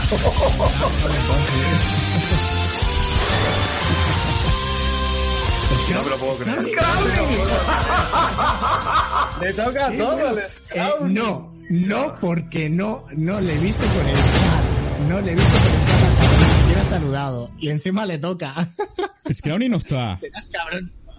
Solo, solo ha llegado y Sí, ni siquiera ha dicho Siempre le toca al Scrowny. tú. Estoy cabreado. Dinos algo, Scrowny, por favor. No es que, pues, eh, eh, sí, está en el chat. No creo que está en O el era chat. suscriptor. O era suscriptor otro Era día. suscriptor del mes pasado, que Ah, todavía del mes pasado. no ha terminado. Vale, por eso, por eso está dentro. Ah, ¿no? vale, vale, vale. Madre mía, enhorabuena, Scrowny, enhorabuena. Enhorabuena. Me Joder. parecía raro que, que estuviera por aquí y no hubiera dicho nada por el chat. Eso sí que es verdad, ¿eh? Alguien que lo, alguien que lo contacte. Una anécdota, si me permitís, sobre este programa, que te acuerdas, Neo, que yo sudé la gota gorda. No sé si lo sabéis, Snake y Parka, Dios. Sudamos Neo y yo, ¿os acordáis? En la CitizenCon, en la que hicimos el Bar Citizen, Mm. en una discoteca. ¿Te acuerdas, Neo, yo las pasé, te lo juro que dije, tierra, trágame con este programa, porque, vale, íbamos a hacer tres sorteos, ¿vale? Era de, lo, lo hacía Darek con sus, con sus naves y tal. Ujú. Entonces, ¿vale? Le toca a uno. Habían ahí, yo que sé, tropecientas personas. Habían como 70, 80 personas participando en el sorteo, más la gente que estaba en directo. Bueno, un montón de personas. Hacemos el siguiente sorteo y le toca el mismo. Entonces, bueno, si, ya, si siempre le toca uno, toca quien toca y tongo, imagínate que le tocó el mismo. Entonces, claro. Ya va, pues, ¿te chicos, acuerdas de vamos a hacer una cosa. ¿Por qué no sorteamos otra más? Venga, va, venga, sí. Vamos a Ah, no sortear hay otra más. narices. No hay narices. No, no, Ah, no, no, no. ¿Otra? ¿En serio? ¿Sí? Sí, porque con la gente que se ha suscrito hoy, para el siguiente podcast ya hay. Ya había para antes igualmente, o sea que. Bueno, pues que lo diga la gente. ¿La gente quiere otro sorteo o no? Sí. Porque claro, igual te estás... Hacemos otra, Vaya hacemos otra, pregunta. ¿por qué no? Sí, dale, dale. Pero mira, espérate, porque hicimos el tercer sorteo y estuvo a uno, se quedó la ruleta a uno, de que le tocase otra vez al mismo. Yo cuando vi el nombre y vi que se estaba parando, digo, eh, eh, no sé si salir corriendo ya o, o qué, porque. O sea, fue, fue horrible, tío. Alguien había retocado el algoritmo. Una casualidad, tío. Vamos a sortear ahora una ballena. Ahora una Iris, dicen. No, una ballena, una No, ballena. la Iris para el próximo. No, pero la Iris ya la van a tener en el juego, en la 3.9. Vean una ballena que es algo más exótico. ¿Con LTI o sin LTI? O sea, Ballena LTI. Otra Arquímedes y para el siguiente ya seguramente habrá para otra nave más tocha. Ya veremos, ya veremos. Si no compramos otras Arquímedes más, porque están buenísimas. Reinicias, ¿no? Reinicias. ¿Tiene que volver a poner la gente ballena? O... No, no, no, no, ¿Cómo lo no. Ya, eso se queda ahí todavía. Pero si quieren, si no lo han puesto, para que aparezcan por lo menos. Sí, porque estoy viendo gente en el chat que no estaba viendo de antes. Importante ser follow en el canal para participar. Sí, si no, si no, si no dan follow no va a funcionar. No de YouTube. Y Forget, no participes, cabrón, que siempre participas. ¿Por qué, ¿Por qué me sale el botón de suscripción a mí para el canal si estoy suscrito, no? No. Quizá yo no. Eh, eh, de Twitch. Sí, en el de Twitch. Quizás se te fue ya la suscri- suscripción. Ah, claro, dura un mes. ¡Wow! Ah, ahora entiendo. ¡Ey! ¿Qué? Will Smith nos ha donado 40 euros. ¿No ha salido? No, no ha salido todavía. ¿En serio, tío? Sí, ya salió. ¿40 pavos? Pero no ha salido en las notificaciones. Es un problema de la, de la, de la notificación. ¡Wow! Muchísimas gracias, amigos. Wow, tío. Increíble. 40 pavos. Muchas gracias. ¡Wow! ¡Qué grande! Coño. Madre mía, Will. ¿Cómo se Wow. te va el perol? Joder. Wow. Muchas gracias. Eso, eso, eso nos deja poco de la carraquia, ¿eh? Sí, totalmente. Totalmente. De hecho, que sepan que Will también tiene su propio canal de Twitch que streamea Star Citizen. Si pincháis en su nombre, os llevará a su canal. ¿Así? Si queréis verle la cara, sí, si queréis verle la cara de quién es el que ha donado 40 euros, ahí que seguirlo, No, no, y antes ha donado 5. Adelante, no, no, Antes adelante. damos cinco, adelante. sí. Venga, ese segundo sorteo, chicos. Vamos, hacemos otro. Me encanta. Sorteita. Pon, pon el. Pon la escena del. Ahí. Ahí está. Vamos. 3, 2, 1. Ya va, espérate. Eh, sí, está todo bien. Seguimos. Hostia, esto, esto es emocionante. Yo no lo había hecho nunca esto.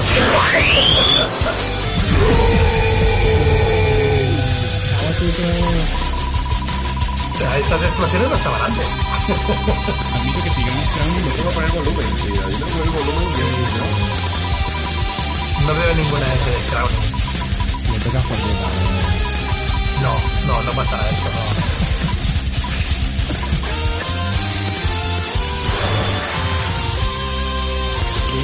¡Ese es freaking! ¡Freaking! Kenichi, 183. Ese freaking, Creo que sí. este es freaking. Es freaking, ¿no? Sí.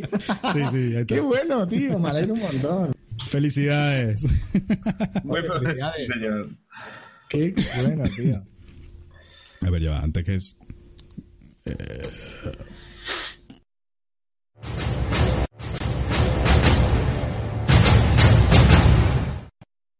Ok, ahora sí. Bueno, Wow, qué, qué bueno. Bueno, para finalizar, vamos a comenzar. Vamos a hacerle un buen raid aquí. ¿A quién tenemos por acá? A quien tú veas. y mientras va eligiendo. Moist Noodle, creo que está haciendo streaming. Pues chicos, eh, bueno, resumen de este podcast, eh, aquí en cuarentena. Eh, deciros que es importante, bueno, estaréis hartos de verlo, pero sí, hashtag quédate en casa, stay in the verse, ¿no? Snake, ¿cómo era? ¿Lo he dicho bien? stay in the verse. sí, no, es muy importante, chicos. Quédate en el verso. Ah, que Will, Will está transmitiendo. Ah, no sé. Ah, él dice que no. Dice que está de chill. El tema de lo que estamos, el tema de lo que estamos pasando, chicos, quedaros en casa, salirlo, quedaros en casa, o sea, no salgáis a la calle, están multando muchísimas personas, ¿vale? Y sobre todo está muriendo muchísima gente, ¿vale? Quedaros en casa y no salir a no ser que sea estrictamente necesario y vital. Así que. Les voy a echar un cuento. Algo que me. Mucho ánimo. Amargó un poco el, día hoy. Vamos, vamos a hacerle el, el raid a, Will Smith, obviamente. El, esta mañana yo trabajo para el sistema de, salud nacional de acá en inglés. Como muchos saben, el gobierno inglés no, no ha hecho mucho para tomar medidas un poco más determinantes, ¿no? En cuanto a la, la pandemia que estamos sufriendo todos. Y eh, a todos los trabajadores del Sistema Nacional de, Salud, eh, ciertos automercados nos han otorgado una hora específica para poder ir eh, a hacer compras en paz. Como saben, mucha gente está de primera línea, arriesgando sus vidas para atender a las emergencias, ese tipo de cosas. Bueno, hoy fui a hacer esas compras y había una inmensa cantidad de médicos, enfermeras, no solamente personal de salud, sino todo el mundo que trabaja ahí, desde gente que limpia los lugares, los hospitales, de todo. Y todos estaban conglomerados, pegados como animales en la entrada de, de este automercado muy grande que es sin mascarillas, sin ningún tipo de protección. Todos pegados cuando hay que respetar una especie de, espacio personal de más o menos dos metros, están diciendo incluso. Y fue algo recomendado por el gobierno, más no impuesto, que ahí está el grave problema. Y, y fue muy preocupante, porque estos son profesionales de la salud, a los cuales muchos yo estimo, respeto, obviamente, colegas, haciendo caso omiso a lo que está ocurriendo en el, en el país y las recomendaciones del gobierno. Por favor, chicos, cuídense, que estamos rodeados de imbéciles. ¿Ok? Incluso la gente que debería estar protegiéndolos a ustedes no se preocupan por ellos mismos tampoco. Así que hay que tener mucho cuidado. Mucho, mucho cuidado. No anden en las calles, no vale la pena el riesgo. Yo estuve en aislamiento eh, durante la última semana tuve síntomas del coronavirus bastante leves, pero no podía ir a trabajar. Me lo prohibieron. Y gracias a Dios ya estoy bien. La verdad no tuve mayor problema. Una tos fuerte, eh, una dificultad un poco para respirar, no sufrí otros síntomas. Sin embargo, otro amigo mío estuvo con fiebre, tumbado en cama, muy mal. Él fue el que me lo contagió en el, en el, en el trabajo. Así que chicos, no vale la pena. Si algo quiero dejarles de aquí del podcast, obviamente esto no es tema de Star Citizen y sé que a muchos de ustedes no les interesa, pero por favor, tengan cuidado, estén en casa, no se arriesguen, no vale la pena, cuiden de su gente, tengan sentido común. Si ustedes no se quieren proteger, piensen en los demás, por favor, ¿ok? Que la gente se va a morir y no hemos llegado a los picos de esta pandemia. Lo que está pasando en España, lo que está pasando en Italia, en China, etcétera, es bastante fuerte. Aquí en el Reino Unido no va a mejorar. mientras sigamos con estos gobernantes imbéciles, con otros tipos de agenda y otros tipos de intereses por el cual no quieren imponer lockdowns, cuarentenas, como le quieran llamar. Hay que tener mucho cuidado, chicos, ¿ok? Bueno, no sé si alguien más quiere decir algo para despedirse. Bueno, al fin y al cabo, sí, yo, yo creo que la mayoría de los que aquí en el chat no tenemos mucho problema en quedarnos en casa porque, como digo, la mayoría estamos muchas horas, pasamos ya de por sí enfrente del ordenador. Y nada, gente, de verdad, muchas gracias por el podcast de hoy. Hemos recibido muchos follows, muchas suscripciones, sobre todo, mucho cariño en el chat. Hemos batido récord y así Stream nos lo ha dicho. Me alegra muchísimo teneros aquí de vuelta, poder realizar este podcast con vosotros una vez más. Agradecer a Parka, Snake, Neo, A ti. este podcast Sí, y a mí mismo. Por supuesto, a ti también, Visen.